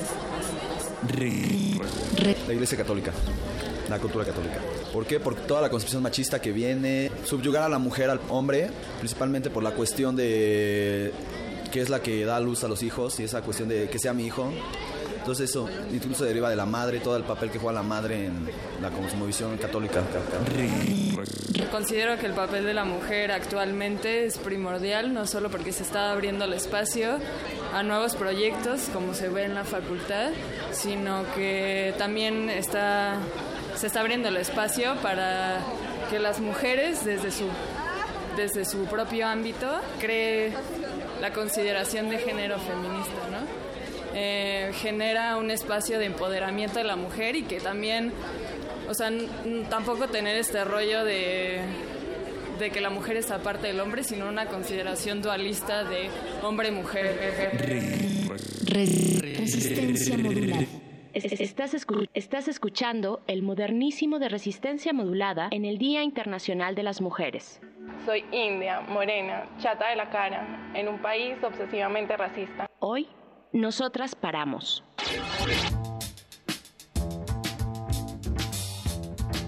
En nuestro país, la violencia sexual va acompañada de la impunidad. Solo 3 de cada 100 ataques sexuales son castigados. En el 90% de los casos, las víctimas son mujeres y 4 de cada 10 víctimas son menores de 15 años. El, modernísimo. resistencia modular.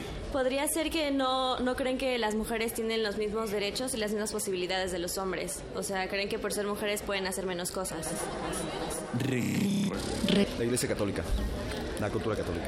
¿Por qué? Por toda la concepción machista que viene, subyugar a la mujer al hombre, principalmente por la cuestión de que es la que da luz a los hijos y esa cuestión de que sea mi hijo. Entonces eso incluso deriva de la madre, todo el papel que juega la madre en la cosmovisión católica. Considero que el papel de la mujer actualmente es primordial, no solo porque se está abriendo el espacio a nuevos proyectos, como se ve en la facultad, sino que también está, se está abriendo el espacio para que las mujeres desde su desde su propio ámbito cree la consideración de género feminista, ¿no?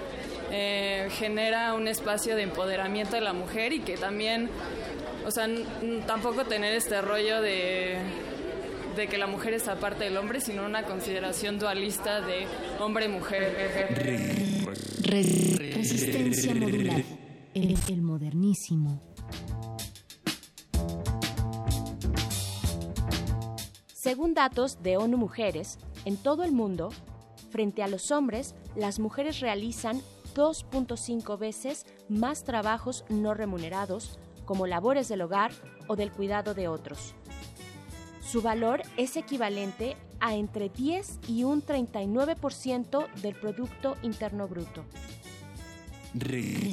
Resistencia modular. Y por último, en tu casa, ¿quién se encarga del cuidado de las niñas, niños, adultos mayores y enfermos? Pues principalmente mi mamá. Bueno, mi mamá cuida a mi hermana y a mí. mi papá, pues un poquito. no tanto.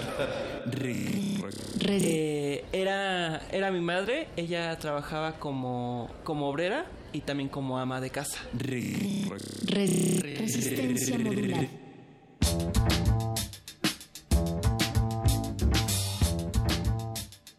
Esto fue el modernísimo de resistencia modulada. Y hoy, como siempre, exigimos ni una menos, no más violencia de género. Gracias por habernos acompañado en este programa especial por el Día Internacional de las Mujeres.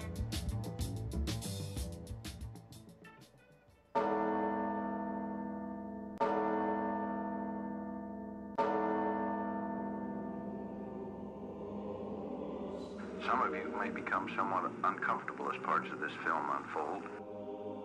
If you listen carefully, you will agree that the concepts will contribute to the rearing of a mature person who has a healthy, responsible attitude toward the sexual side of his life.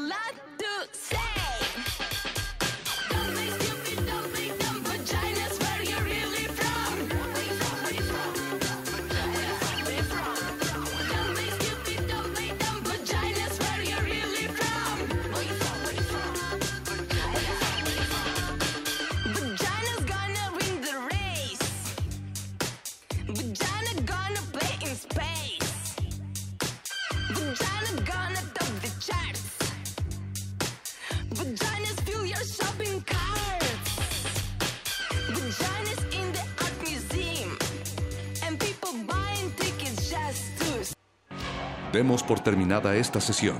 El punto de reunión será la próxima semana. Mismo lugar, misma hora. Resistencia. Descansen. Presidencia de la República. Me- me- me- mexicanas y mexicanos. Es un gusto saludarlos al iniciar 2017. Espero que hayan celebrado en familia este ajuste en el precio de la gasolina, ya que desde hace años mi responsabilidad es justamente subir impuestos, subir impuestos, poniendo en riesgo la estabilidad de toda la economía.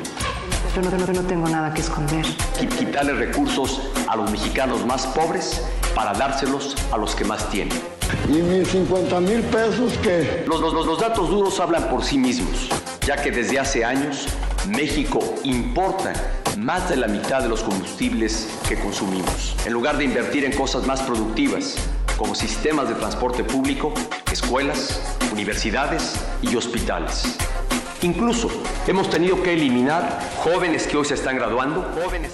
Adicional a lo anterior, a partir del primer trimestre de este año, se reducirá la unidad nacional y nuestro país.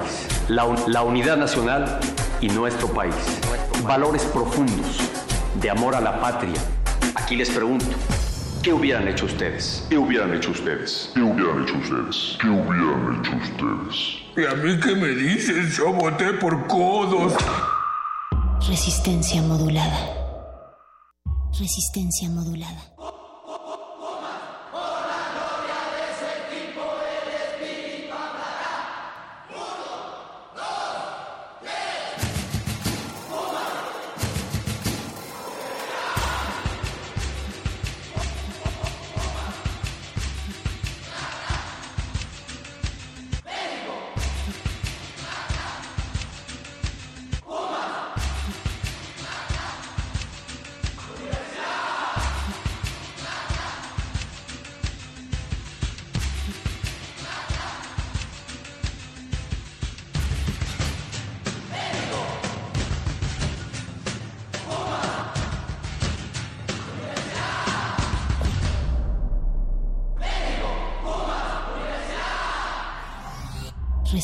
Modulada.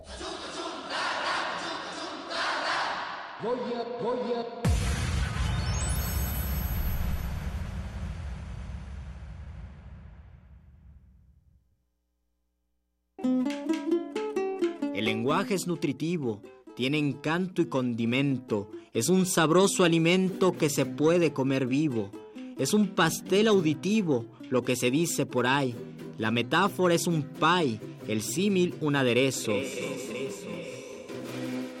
Eso y mucho más que eso en el muerde lenguas hay.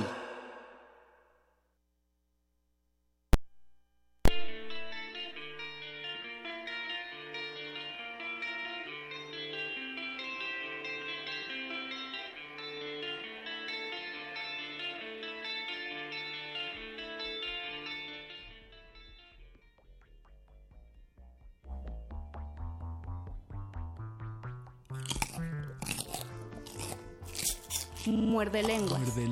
Muerde lenguas.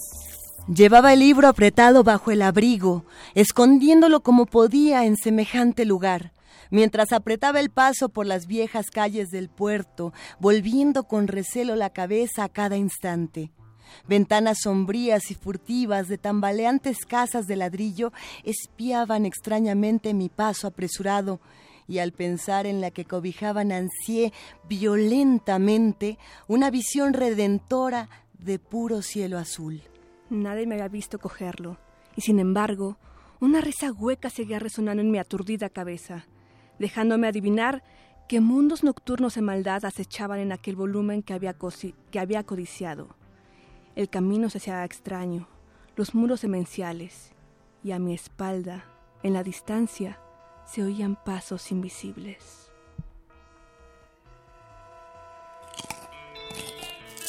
Muerde lenguas. Muerde lenguas. Muerde lenguas.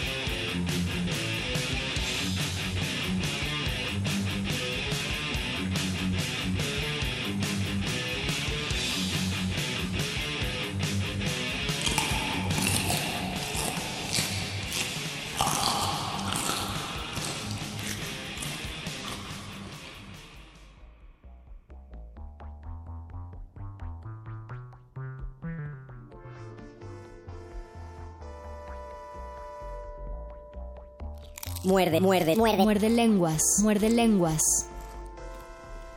Hola, yo soy Luis Flores. Hola, buenas noches. Yo soy Mario Conde, aquí en el Muerde Lenguas, querido Luis. Ah, no, ¿verdad?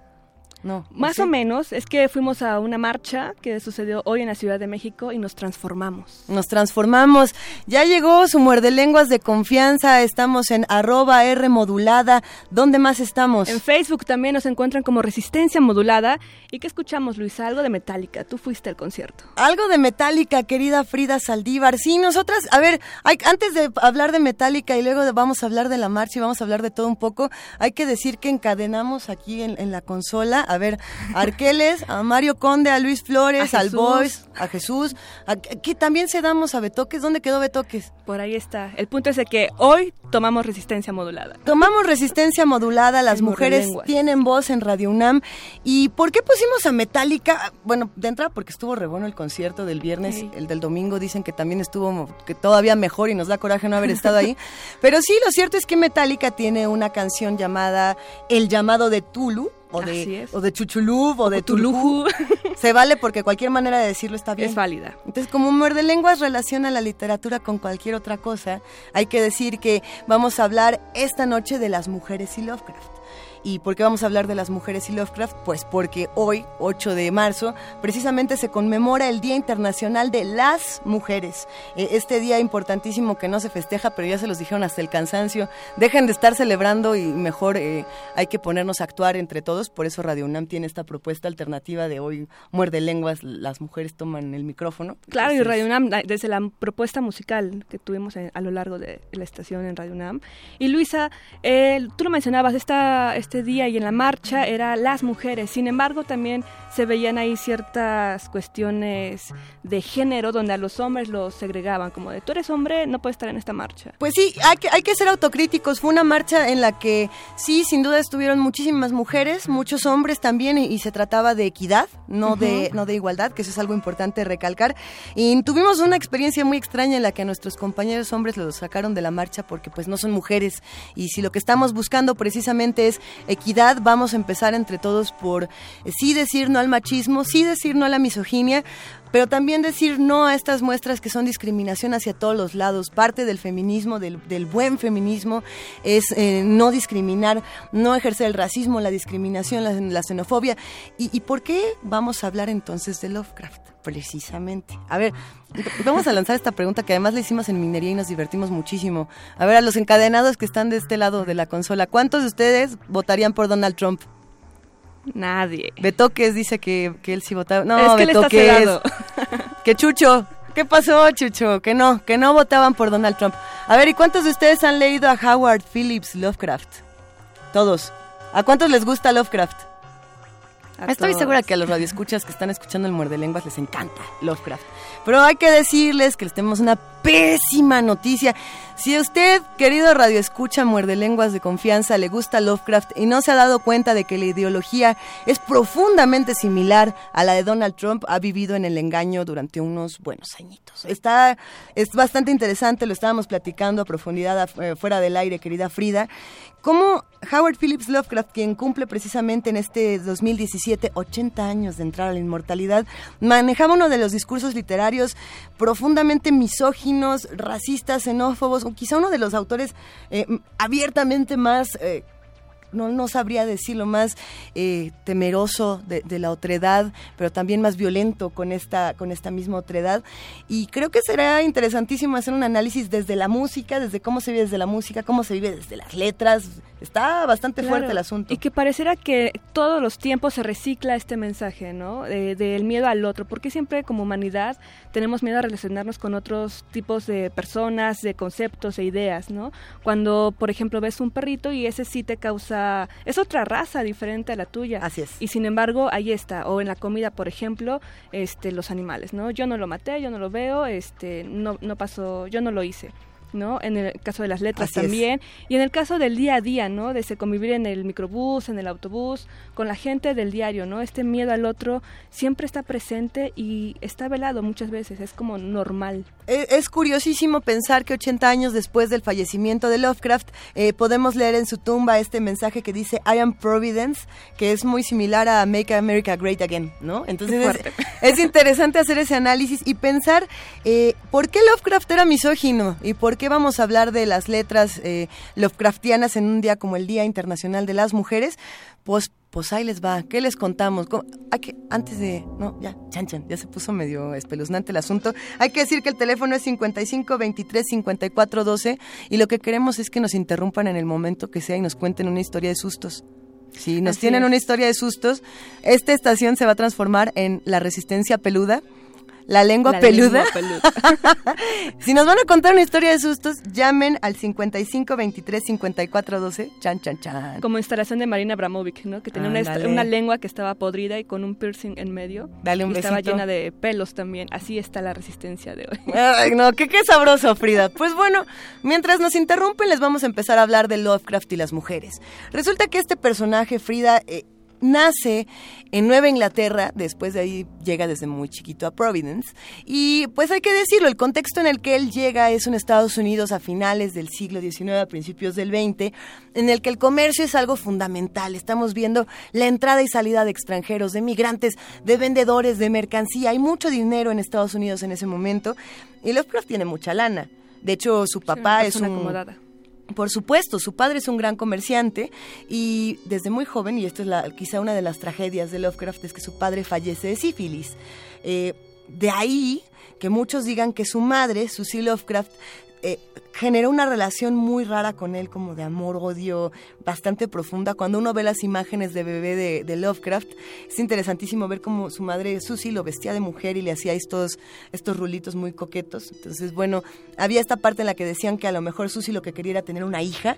Otros dicen que no, que más bien esta relación amor-odio que tiene es precisamente por el rencor que Susie le tiene al padre de Lovecraft por la sífilis y entonces dice, bueno, a partir de que ella también tiene sífilis, se vuelve muy tormentosa la vida del joven, que es el reflejo del padre, ¿no? Entonces, bueno, pues ahí Y que para la época estos temas eran demasiado ocultos, ¿no? De vestir a tu hijo de mujer, de que tú odiaras a tu esposo, o sea, la mujer era sumisa en este caso, ¿no? Por supuesto, y hay un puritanismo durísimo a principios de 1900 y, y ese puritanismo se refleja en muchas cosas. La madre de Lovecraft, Susie Lovecraft, no lo besaba, no lo tocaba, pero tampoco lo soltaba para que él eh, echara las carreras por la calle. Entonces, eh, él tiene una infancia verdaderamente enfermiza, nunca sale a la calle y tras el fallecimiento de su padre lo que hace es refugiarse en las bibliotecas, sobre todo en la biblioteca de su abuelo.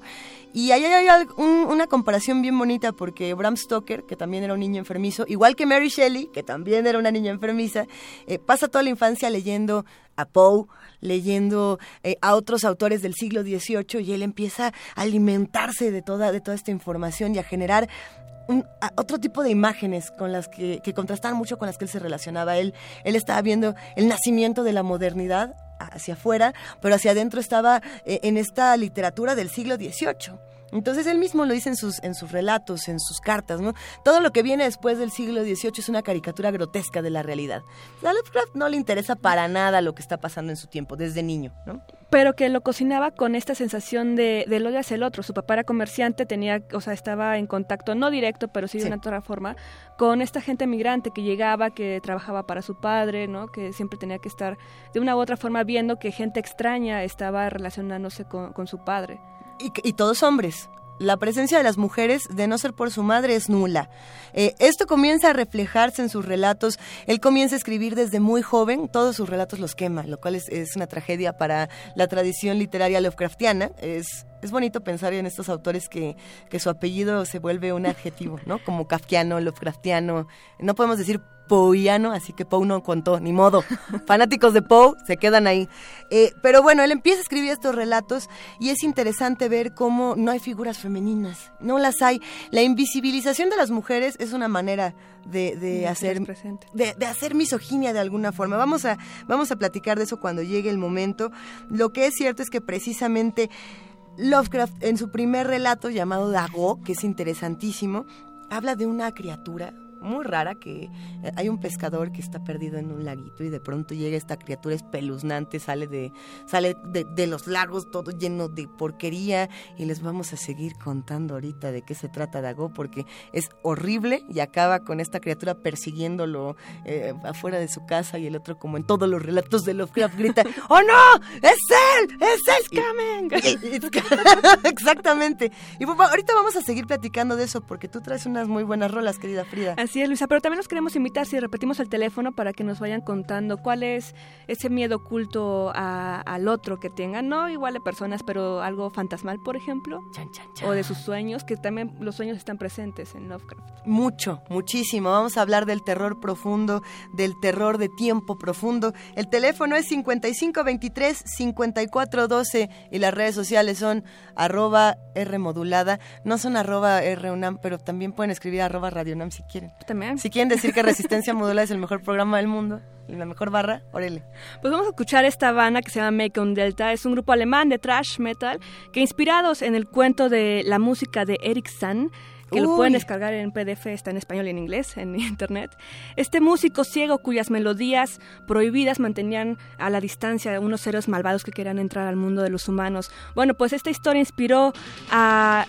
Ahí ya está la música. Ya la tiraron, ¿eh? Ya la tiraron. inspiró venga. a este grupo alemán a titular su segundo disco como El Cuento, ¿no? Eh, The Music of Eric San, una placa conceptual que abre la historia con esta canción que se llama Age of Agony de 1988.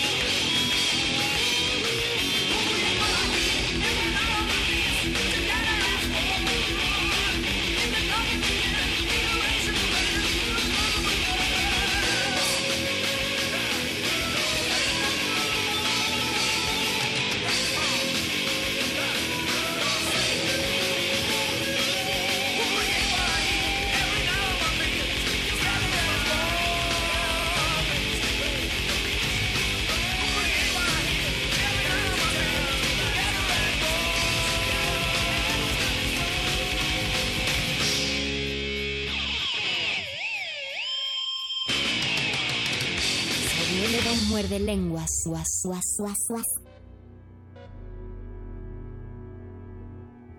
Que Lalo Nájera dice que a él le da miedo Hitchcock, que son sus referentes del susto. Hitchcock y quién más nos dijo ahorita, ahorita le preguntamos aquí a Bueno, que le da un temor gigante tener todos los libros. Ajá. No sé si de Hitchcock o de quién. Y que se le rompan los lentes. Ah, no, lo que está hablando de la dimensión desconocida. Es el capítulo más horrible de todos los capítulos de la dimensión desconocida y probablemente coincido con Lalo, es el que más temor me ha dado. Es esta historia de un banquero, si no me equivoco, que se mete a la bóveda del banco y en ese momento, digamos que cae el apocalipsis y cuando sale de la bóveda ya no hay nadie. Ah. Y entonces él dice, perfecto, y llega y agarra su comidita, agarra sus libros, chin chin, ya estuvo, se sienta y cuando ya se va a poner a leer, se le caen los lentes y si no me equivoco los pisa. Y entonces se queda condenado a la eterna soledad porque ya no hay nadie más en el mundo sin poder leer. Es El espeluznante. Exacto, ¡ay, nanita! Bueno, estábamos hablando, querida Frida Saldívar, de Lovecraft y la misoginia y la figura de la mujer en la literatura de horror, que es, es algo interesante porque nos estamos acercando vertiginosamente a una de las autoras, si me permites decir, una de mis favoritas, que es Mary Shelley. Por supuesto. Te voy a contar. Y que tienen cosas en común. Tienen mucho en común. Eh, Lovecraft empieza a, crecer, hay que decir que su mamá se muere y él eh, hasta ese momento no tiene ningún contacto con otra mujer.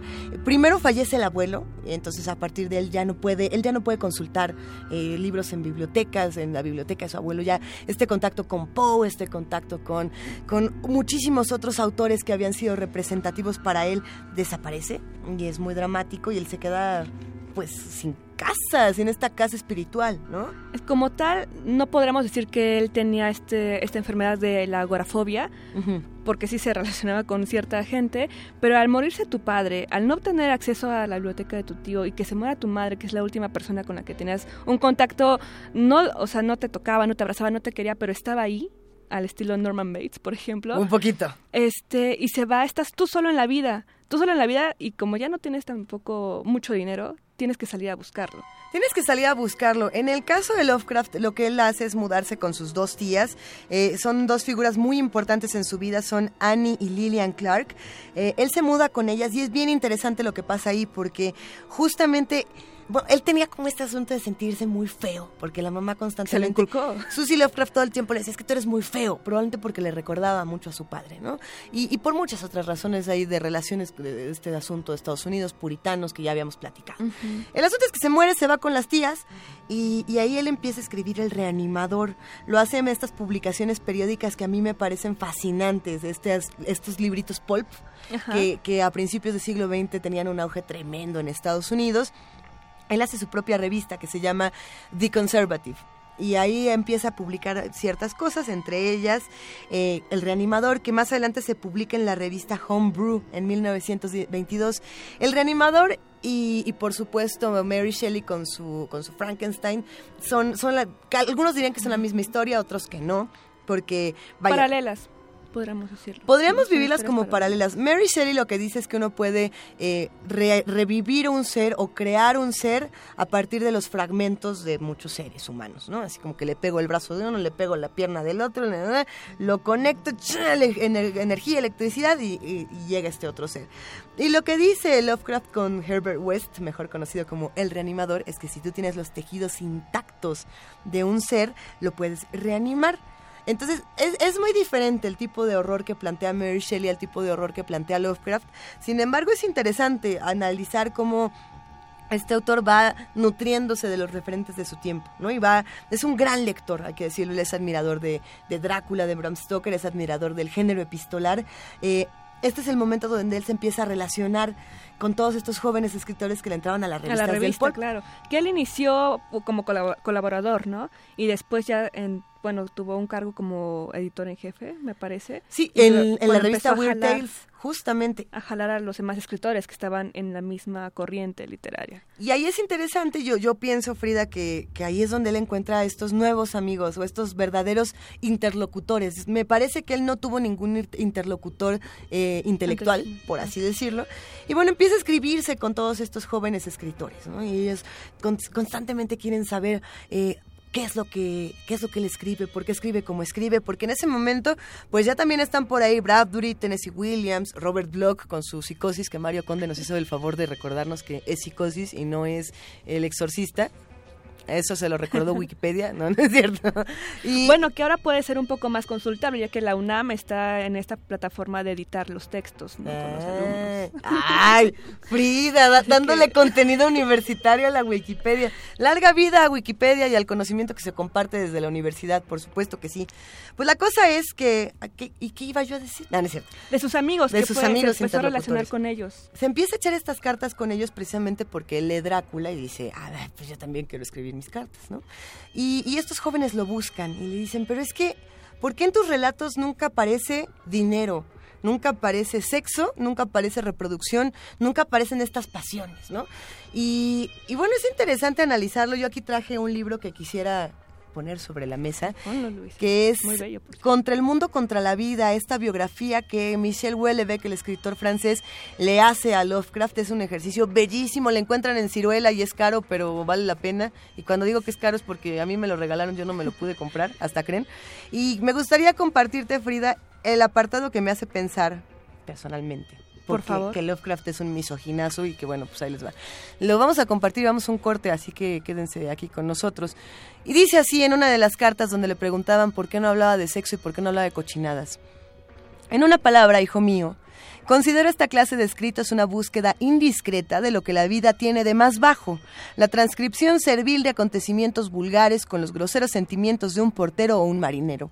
Dios sabe que podemos ver a bastantes animales en cualquier corral y observar todos los misterios del sexo en la cópula de las vacas o las potrancas. Cuando miro al hombre, quiero ver las características que lo elevan a la condición de ser humano y los adornos que otorgan a sus acciones la simetría y la belleza creadora. No es que desee ver que le prestan, a la manera victoriana, pensamientos inmóviles falsos y pomposos. Lo que quiero es que su comportamiento se aprecie con exactitud, enfatizando las cualidades que le son propias y sin poner estúpidamente en evidencia esas particularidades bestiales que tiene en común cualquier berraco o macho cabrío. Vaya. ¿Qué dice Lovecraft? Pues lo que está diciendo precisamente es que las mujeres son como vacas o como, como protrancas, ¿no? Freud tiene una respuesta muy interesante. Freud le dice, bueno, yo aquí yo veo rasgos de homosexualidad reprimida y de abuso por parte de tu madre. A lo que Lovecraft le responde, sí, bueno, pues para mí el psicoanálisis son metáforas baratas, muchas gracias por participar. Claro. ¿Quién sabe quién le hizo el turn down for what a quién? Nadie, nadie está muy seguro de quién se le aplicó a quién. Lo cierto es que para Lovecraft lo que, lo que servía, servía y lo que no, no. Y, y esa discusión la dejó ahí. Eh, ¿Qué opinan los que nos escuchan del psicoanálisis y de la literatura de horror? Lo sabremos después del siguiente corte. Lo sabremos después del siguiente corte, Frida Saldívar. Mientras llámenos. Esto es el Muerde Lenguas y estamos en arroba R modulada. Y en Facebook como Resistencia Modulada. Ajajajaja.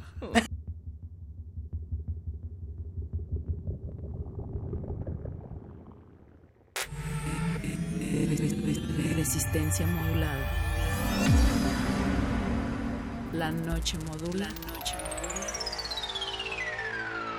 La radio resiste. Resiste. Mucha propaganda casera, mil pesos.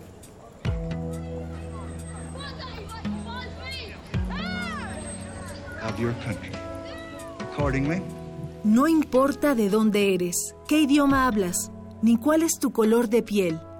Tus derechos humanos son universales y deben ser respetados. Conoce cuáles son y cómo protegerlos en un programa de análisis y reflexión sobre este tema con Diego Guerrero. Derecho a debate. En la cultura de la legalidad participamos todos. Te invitamos a una mesa de discusión con estudiantes universitarios y especialistas todos los lunes a las 10.05 de la mañana. Por el 96.1 FM. Radio UNAM.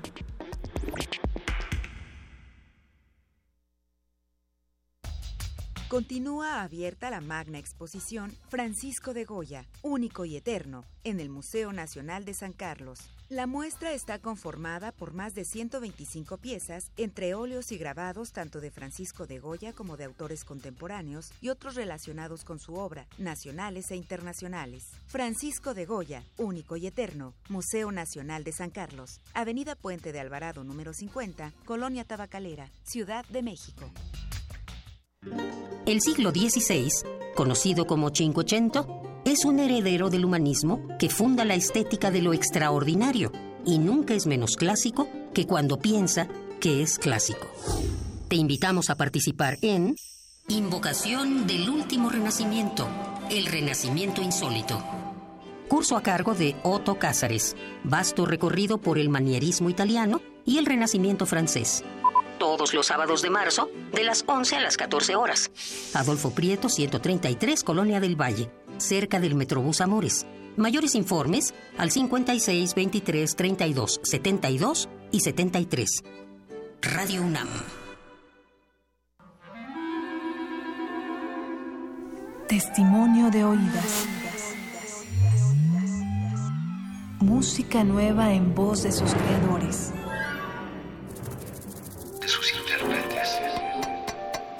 Un autorretrato sonoro de la música de hoy. Escúchanos por el 96.1 de FM los martes y jueves a la 1 a.m. o en su retransmisión los sábados y domingos también a la 1 a.m.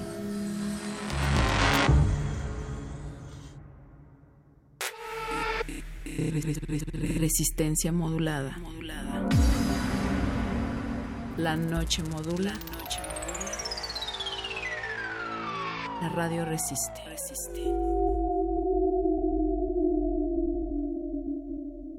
Muerde, muerde, muerde. Muerde lenguas. Muerde lenguas.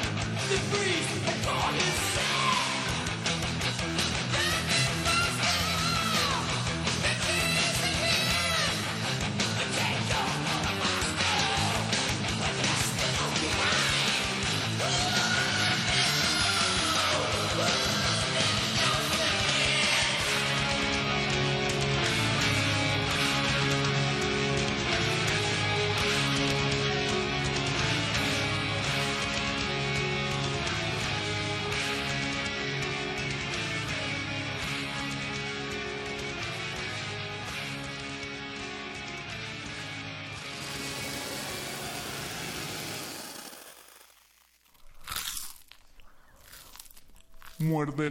Muerde lenguas. ¿Qué acabábamos de escuchar, Frida Saldívar? Escuchamos Merciful Fate. Bueno, esta es la banda. La canción se llama The Mad Arab, que nos, es la parte 1. Tienen otra rola que se llama Tulu, y es la parte 2.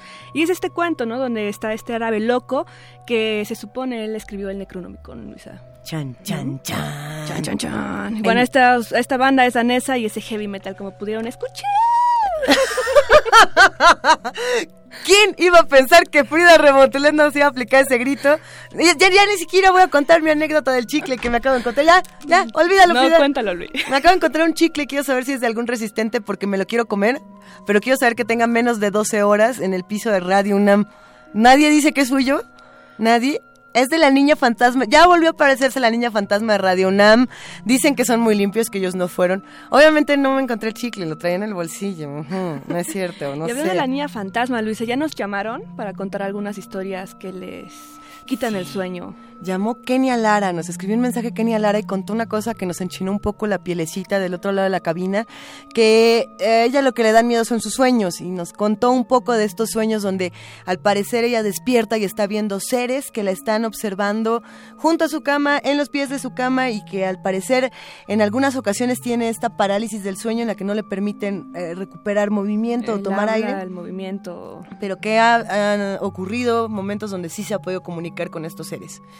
Es extraño, porque yo creo que a varias personas, llámenos, cuéntenos en el teléfono que El, tienes. el teléfono que ya hasta me aprendí de memoria, no te sé cómo me lo aprendí de memoria y no lo estoy buscando en mis notas, 55 23 54 12, 55 23 54 12, para que llamen y cuenten sus historias macabras al aire. Queremos que nos las cuenten, si no, no podemos hacer la lengua peluda como tiene que ser. Así es.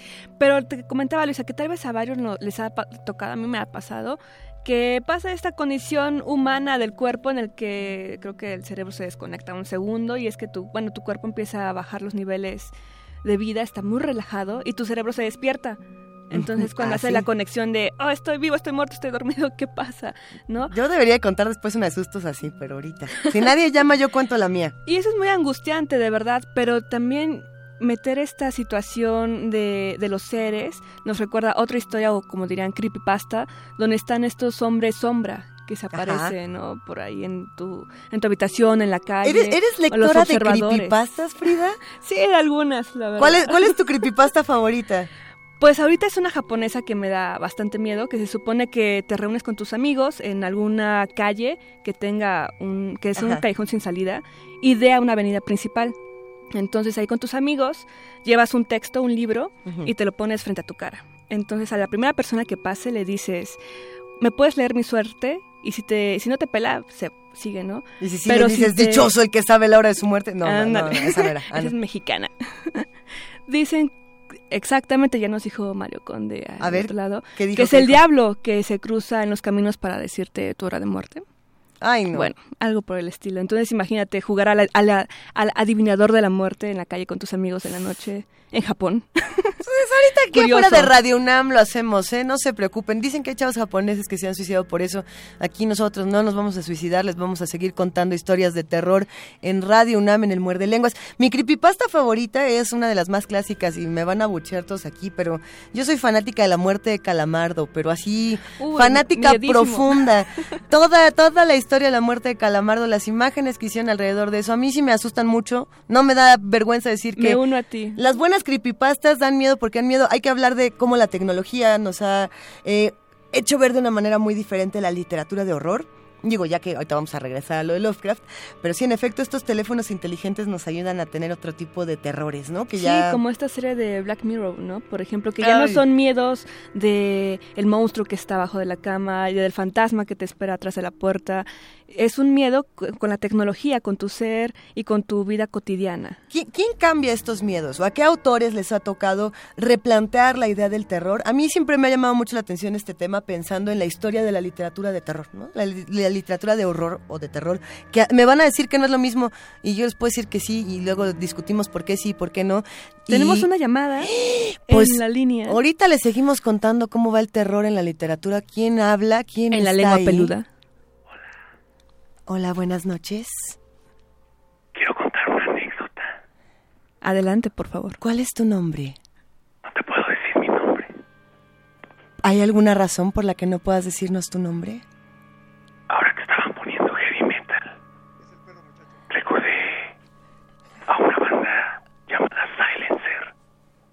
Así es. Sí, te escuchamos. Natram era el vocalista de esa banda. Y cuenta la leyenda que se cortó las manos y la sustituyó con unas pezuñas de puerco. ¿Cómo se cortó la segunda mano después de cortarse la primera? Después de eso, amenazó con que iba a matar a un niño si alguien no lo detenía porque necesitaba atención psicológica urgente. Oh. Oye, pero la imagen, hay imágenes, ¿no? Que funcionan para muchas creepypastas de un hombre que está como en una cama y torturado y con unas manos de puerquito. Así es. ¿Es eso de lo que estás hablando, Anónimo? exactamente. ¿Tú has tenido algún encuentro con este sujeto? Y la policía lo atrapó justamente antes de agarrar a hachazos a un niño. Es decir, no, no lo mató. No, lo lastimó. Ese niño... ¿Qué pasó con ese niño después? Ese niño soy yo. Dicen que, que ese niño a veces se aparece por las noches, si no me equivoco, transformado en un perro muchacho. Sí. A lo mejor. A veces. Y después de eso hizo en el hospital psiquiátrico un disco de música electrónica y escribió un libro. Muy y bien. Se convirtió en DJ Erwin. Muchas gracias por tu llamada, Anónimo. Le pasaremos tus saludos al perro muchacho y a todo el equipo de Resistencia Modulada. Quédense en Muerde Lenguas, siempre, por favor. El Muerde Lenguas continúa. Resistencia Modulada. Yo no sé qué pasó. Alguien llamó, nos asustó. Estamos hablando de literatura de espantos. Dicen que hay un niño que se aparece, un, niño que se transforma en perro aquí en Radio UNAM, el perro muchacho, nos da un poco de miedo a todos, eh, sobre todo cuando se pone metalero y nos cuenta unas leyendas espeluznantes. Saludos a toda la banda de acá de Resistencia Modulada y de Radio UNAM, de acá y acá. Sí, muy bien. Eh, ¿Qué estábamos diciendo, Frida, antes de que este individuo anónimo nos asustara y yo rompiera este chicle en mil pedazos? pues íbamos a tomar esta cuestión de que muchos autores, por ejemplo Lovecraft, ah, si bien fueron, son misóginos o tienen algún lado que no es tan mm, popular, por ejemplo, con los valores actuales, por así decirlo, es su trabajo es perfecto, es digno de leerse. Por supuesto. Y no se tiene que, o sea, sí lo, tienes que conocer quién es, su pasado, lo que piensa, pero también valorar lo que hace. Es, interesantísimo esto que mencionas y esa es la teoría que muchos han peleado a lo largo de los años con Lovecraft. Eh, lo que ocurría con el terror antes de Lovecraft era eh, esta parte gótica que muchos hemos disfrutado y estudiado muchísimo. El asunto de que el terror se daba en los castillos lejanos, lejanos, eh, donde se aparecía el fantasma, que esto es algo muy europeo de la literatura, precisamente donde surge la literatura gótica. Y cuando esto dejó de dar miedo, ya no era el fantasma, sino el vampiro. ¿no? Y el vampiro reflejaba el despertar sexual de los jóvenes y por eso algo que era desconocido y que debía de asustarnos. ¿no? Y ahí entraban desde Bram Stoker hasta Lefanu con su Carmila y no hay nada mm, más sensual que una vampira que llegue y te chupe el cuellito cuando estás dormida. Sí, que la verdad los pies de tu cama y se suba por tus cobijas y te diga, quiero dormir contigo esta noche. Oh, pues véngase, Carmila, véngase para acá. Y bueno, después de Carmila y después de toda esta literatura de vampiros, cuando eso nos dejó de dar miedo, el terror se fue a las aldeas y cuando se fue a las aldeas y dejó de darnos miedo, se fue abajo de la cama. Y cuando se fue abajo de la cama y dejó de darnos miedo, se nos metió al cuerpo y se nos metió a la carne.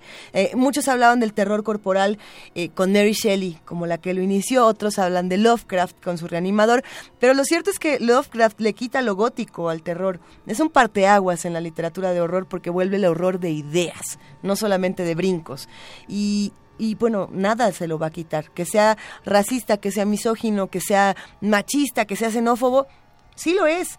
Eso también nos ayuda a visibilizar nuestra propio, nuestro propio racismo y nuestra propia xenofobia, creo, no sé, o sea, nosotros 80 años después de su muerte seguimos teniendo a Donald Trump y seguimos teniendo precisamente seguimos teniendo marchas en, en, nuestro país del Día de las Mujeres donde los hombres eh, fotografiando a las mujeres para burlarse de, si es que vienen con el torso desnudo mostrando los pechos y a mujeres expulsando a los hombres de las marchas. Es decir, va para los dos lados. Esto no ha terminado, ¿no? Paradojas que siguen actualmente en una sociedad que ha evolucionado y que ya de, tenemos el acceso a la información más fácilmente y no es cierto. O sea, el miedo siempre va a estar ahí, el miedo al otro va a estar ahí y de una forma como humanos racionales debemos irlo poco a poco superando también, ¿no? Justamente para eso tendría que servir la literatura. Es una herramienta de defensa y lo hemos repetido en todos los espacios que nos dejan, porque esto no solamente es resistencia modulada, esto también es ¿qué? gabinete de curiosidades,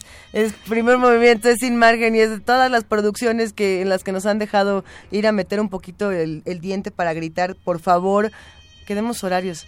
¿De qué quiere Ah, bueno, Gabinete de Curiosidades. Pueden escuchar excentricidades sonoras los domingos a las 2.30 de la tarde con mi querida Luisa Iglesias. Y, mi querida Frida Saldívar. Así es.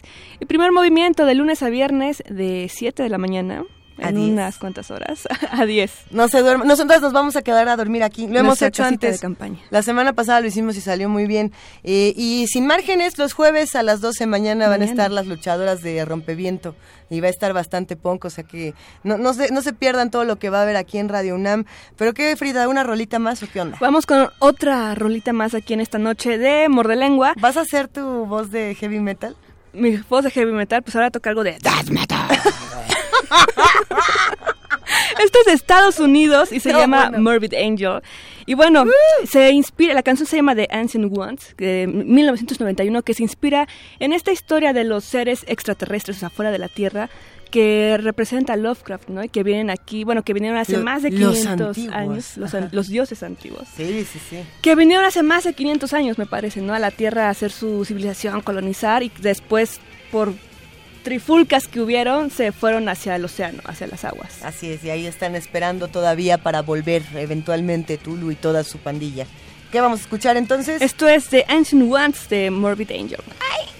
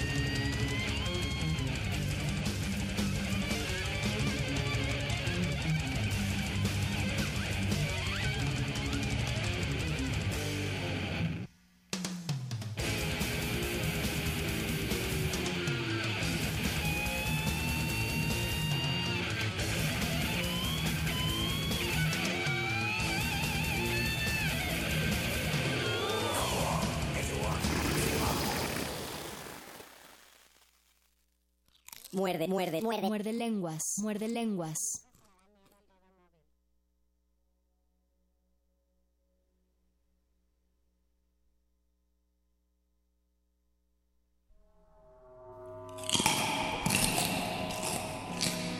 Esto... Ah, ¿verdad? Seguimos aquí en Muerde Lenguas discutiendo un poco sobre lo que nos da miedo Frida Saldívar y nos escriben por ahí para contarnos de un cuento sobre falanges. Sobre falanges. Es un cuentazo. El dedo móvil de Stephen King que venía en una antología que precisamente estábamos buscando, esta de las pesadillas y alucinaciones. Eh, bueno, el cuento del dedo móvil a mí me da mucho miedo, que es de, si no me equivoco, un señor encuentra en el lavabo un dedo sea, como que desde el caño hay un dedo muy largo que se mueve y que saluda. Si no me equivoco, ese es el cuento. Y ahí me podría equivocarme. Pero en ese mismo, en ese mismo libro, en esa antología, hay otro cuento que a mí me gusta muchísimo, que se llama El, el vuelo nocturno, creo que le pusieron en español. En inglés es The Night Flyer. Aquí dice que le ponen el volador nocturno. No estoy segura de que así le hayan puesto en español. Pero la historia es un periodista que va persiguiendo a un asesino serial y este asesino va en pequeños vuelos, como en, una, en, una, en un avioncito, él va en una avioneta y, y todo indica que es un vampiro. Pero sí, pero no, pero sí, pero no. Un vampiro con avión. Un vampiro con avión. Tiene un montón de adaptaciones cinematográficas, hay unas muy divertidas. Es más, me atrevería a decir que hasta en Netflix, si no tiene nada que hacer ahorita, después de Resistencia Modulada, cuando acabe, cuando acabe ya le pone a Netflix y buscan esta, esta adaptación de el, el Yo estoy segura que es el vuelo nocturno. Yo creo que sí, porque es, hay muchas películas que tienen este nombre. Sí, el vuelo nocturno. El vuelo nocturno. Ahorita, ahorita la buscamos bien.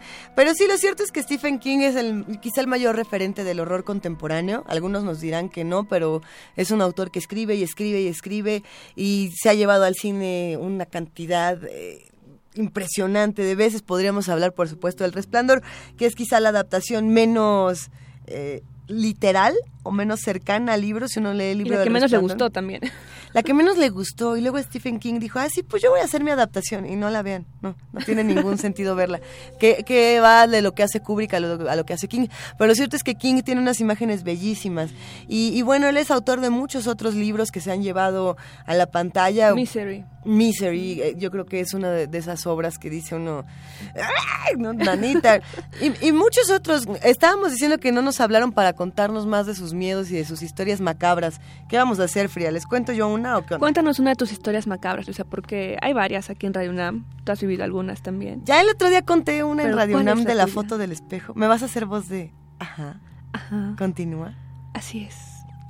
Buenas noches, Frida. ¿Cómo estás hoy? Soy Luisa Iglesias. Muy bien, Luisa. ¿Cuál es tu historia? Pues hace unos años yo, yo trabajaba en Radio UNAM, era, era guionista. Tenía unos 22, algo así. ¿Y cómo te sentías? Bien, pedí una beca para escribir en un lugar que se llamaba la Fundación para las Letras Mexicanas. Ajá. Y, y me hicieron una entrevista fue muy difícil y acabé pegando en la mesa y entonces todos se asustaron y yo pensé que no me iban a dar la beca porque pues fue una muy mala entrevista y yo grité, pero es que sí quiero que me den la beca y era casi seguro que no me la iban a dar. Me dijeron, siéntete muy bien con haber participado. Era feo el asunto, Frida. ¿Cómo te sentiste con eso, Luisa? Pues muy mal y eh, iban a dar los resultados a las 7 de la mañana del día siguiente. Y yo me acuerdo que me senté en mi cama la noche anterior y entonces dije, Diosito, o diablo, o Pazuzu, o Tulu. O, o, Tulu, o no sé, demonio satánico, o, o, ángel celestial, o lo que sea. Si me estás escuchando, quiero que me den esta beca y de veras que, que me corto eh, una extremidad, un brazo, Fausto. el aparato reproductor, lo que sea necesario. Te doy a mi primogénito para que me den esta beca. A la Fausto. ¿Y qué crees? ¿Qué que me duermo. Me dormí y que sueño un montón de pesadillas toda la noche, pero feas, de esas de que te pierdes en el laberinto y no te encuentras. ¿no? Y me desperté muchas veces en la noche. ¿No te habrás metido a otras cosas, Luisa? No, no, no ese día no, no ese día no porque estaba muy ¿Todo nerviosa. bien? Y pues que me despierto como a las 7 de la mañana, Frida, y, y fue raro porque estaba yo acostada en mi cama, yo vivía en un departamento en la Verónica Ansures con mi roommate con mi compañera de cuarto. Disculpe usted, señor escucha que no le gusta que digamos términos en inglés. Entonces me despierto y me quedé en la cama. Así como le pasó a, a la otra persona que también llamó y que contó unas El de cosas. las sombras. Uh -huh. Entonces me desperté y estaba acostadita y escucho clarito que una voz que no pude distinguir si era hombre o mujer me susurra al oído pegadito, pegadito, pegadito, me dice, sientes como el diablo te pica las costillas. Entonces yo dije en voz alta, ¿qué?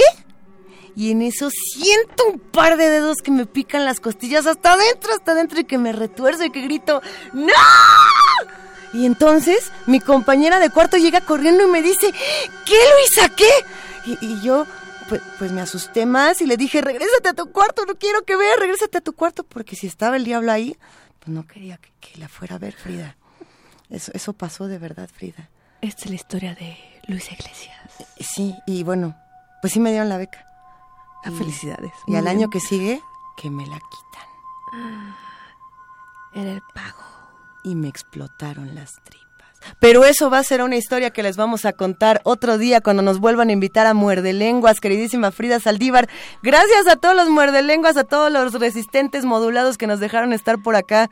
Un gran Muchísimas abrazo. gracias a Betoques, a Mario Conde, a Luis Flores. A Chucho, al Boys. Al, al Boys también. ¿Quién? Ya dijimos a todos. ¿Quién nos faltó? Conde. Arqueles. Te queremos, Arqueles. Muchísimas gracias. Ya nos vamos, querida Frida. Ya nos vamos y se quedan muchas cosas pendientes, ¿no? Por ejemplo, este, este, ta- esta figura de cómo construir a sus monstruos Lovecraft, ¿no? Los tentáculos de estos seres del mar y cómo en muchas películas de otros autores también se retoma esa figura. Claro, Cthulhu. ¿qué sería del terror de Clive Barker, por ejemplo? ¿Qué sería del terror de muchísimos autores modernos que se han inspirado en Lovecraft para hacerlo todo? ¿Qué sería de nosotras? No tendríamos de qué hablar el día de hoy en Muerde Lenguas. Un verdadero placer, querida Frida Saldívar. El Nos vemos mañana. Es todo mío, Luisa. Y gracias por escucharnos y darnos el espacio aquí. Ya vamos a desatar poco a poco a cada uno de los integrantes de Resistencia Modulada. Ahorita los desamarramos tantito, suavecito. Feliz día, pero no feliz día de las mujeres, sino un día para actuar y un día para conmemorar y para seguir haciendo las cosas que todos los días sean así de felices. Ya nos vamos. Adiós, Frida. Excelente noche y vamos con esta canción que se llama Electric Wizard. Esto es de 2007 y basada en el cuento, uno de los más conocidos de Lovecraft, El horror de Dunwich.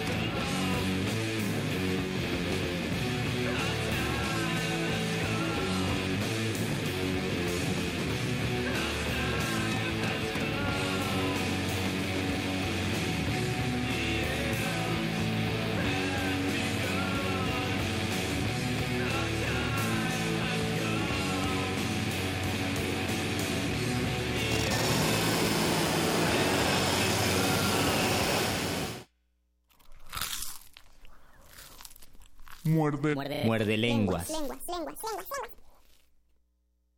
Meditatona es un maratón de edición de Wikipedia donde participan mujeres y tenemos dos objetivos. Que más, que más mujeres se editen Wikipedia, porque a nivel global, de 10 personas que editan Wikipedia, solo una es mujer. Y por otra, también queremos que más información sobre las aportaciones de las mujeres esté en la Wikipedia, porque por ejemplo, del total de biografías que existen en Wikipedia, solo el 16%, solo el 16 son sobre mujeres. Y en esta editatón en específico nos estamos enfocando a las contribuciones de mujeres escritoras mexicanas.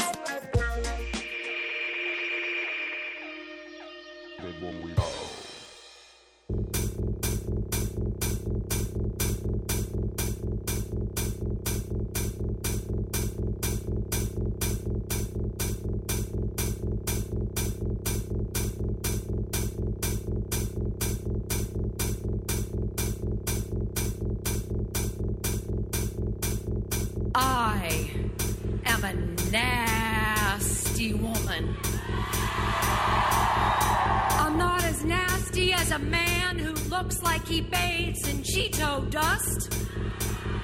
I'm not as nasty as Confederate flags being tattooed across my city. Maybe the South actually is gonna rise again. Maybe for some, it never really fell. Blacks are still in shackles and graves just for being black. Slavery has been reinterpreted as the prison system in front of people who see melanin as animal skin. I am not as nasty as a swastika painted on a pride flag. And I didn't know devils could be resurrected, but I feel in these streets a mustache traded for a toupee. Nazis renamed the cabinet electroconversion therapy, the new gas chamber shaming the gay out of America, turning rainbows into suicide notes. I am not as nasty as racism, fraud, conflict of interest, homophobia, sexual assault, transphobia, white supremacy, misogyny, ignorance, white privilege.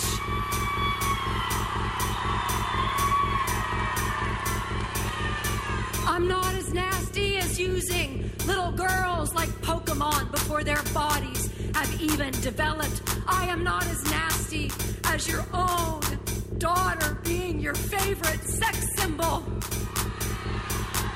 Like your wet dreams infused with your own genes, but yeah, I'm a nasty woman. A loud, vulgar, proud woman.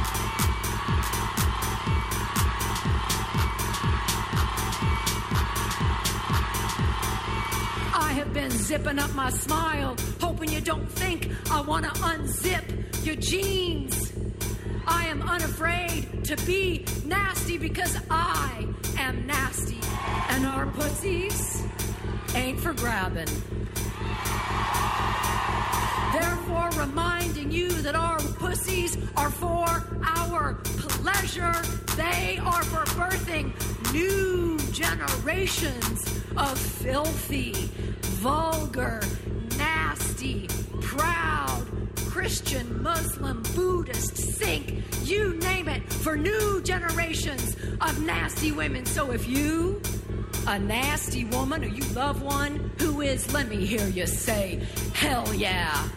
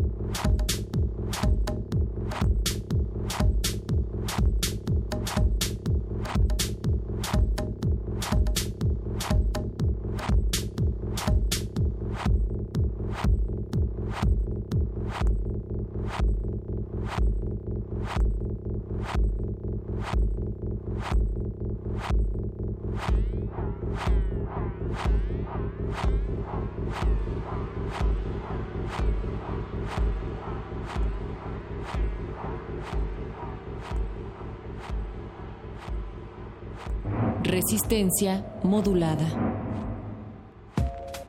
Es impresionante constatar cómo, por la violencia simbólica, las mujeres quedamos atrapadas en esquemas culturales que nos limitan, de que el género...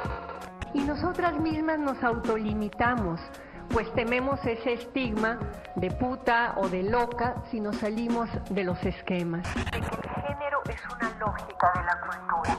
Esta represión ocurre porque no comprendemos a fondo el significado simbólico de esta lógica de género en la cultura nuestra.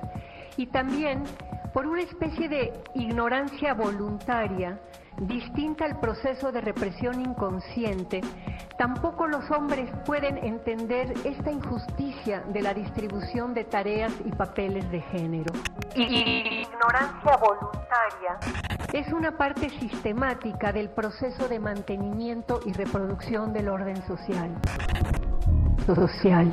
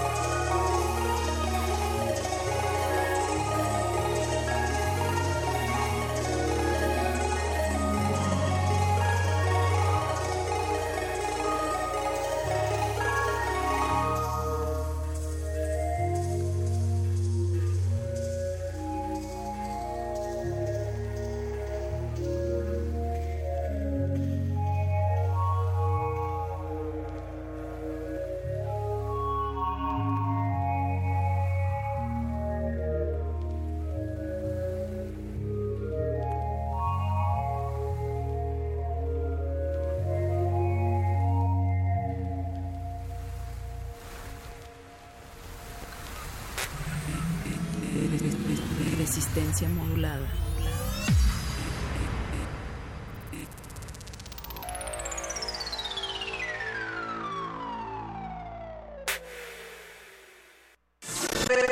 Recientemente la Organización de las Naciones Unidas para las Mujeres determinó que la violencia contra las mujeres es una pandemia. ¿Por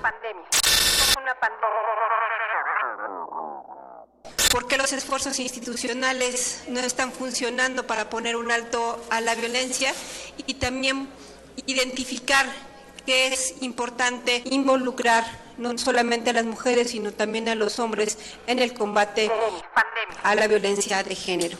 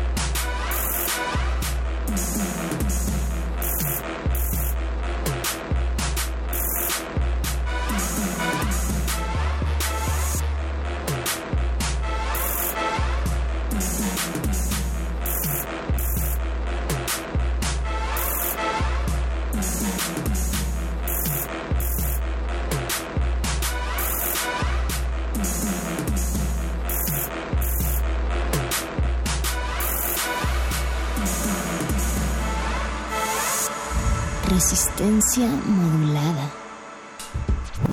¿Hasta dónde las mujeres y los hombres, que somos diferentes en tantos sexos, podemos igualarnos socialmente? De que el gen es una loca. Si somos iguales como seres humanos y supuestamente también lo somos como ciudadanos, deberíamos de pensar que mucho. Es una analógica de la Pero la diferencia sexual y las consecuencias de su simbolización, el género, provocan desigualdades de todo tipo que vemos a cada rato.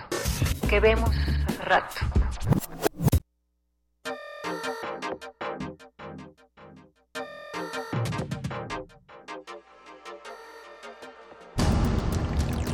Resistencia Modulada es una coproducción del Fondo Internacional para la Promoción de la Cultura de la UNESCO y Radio UNAM.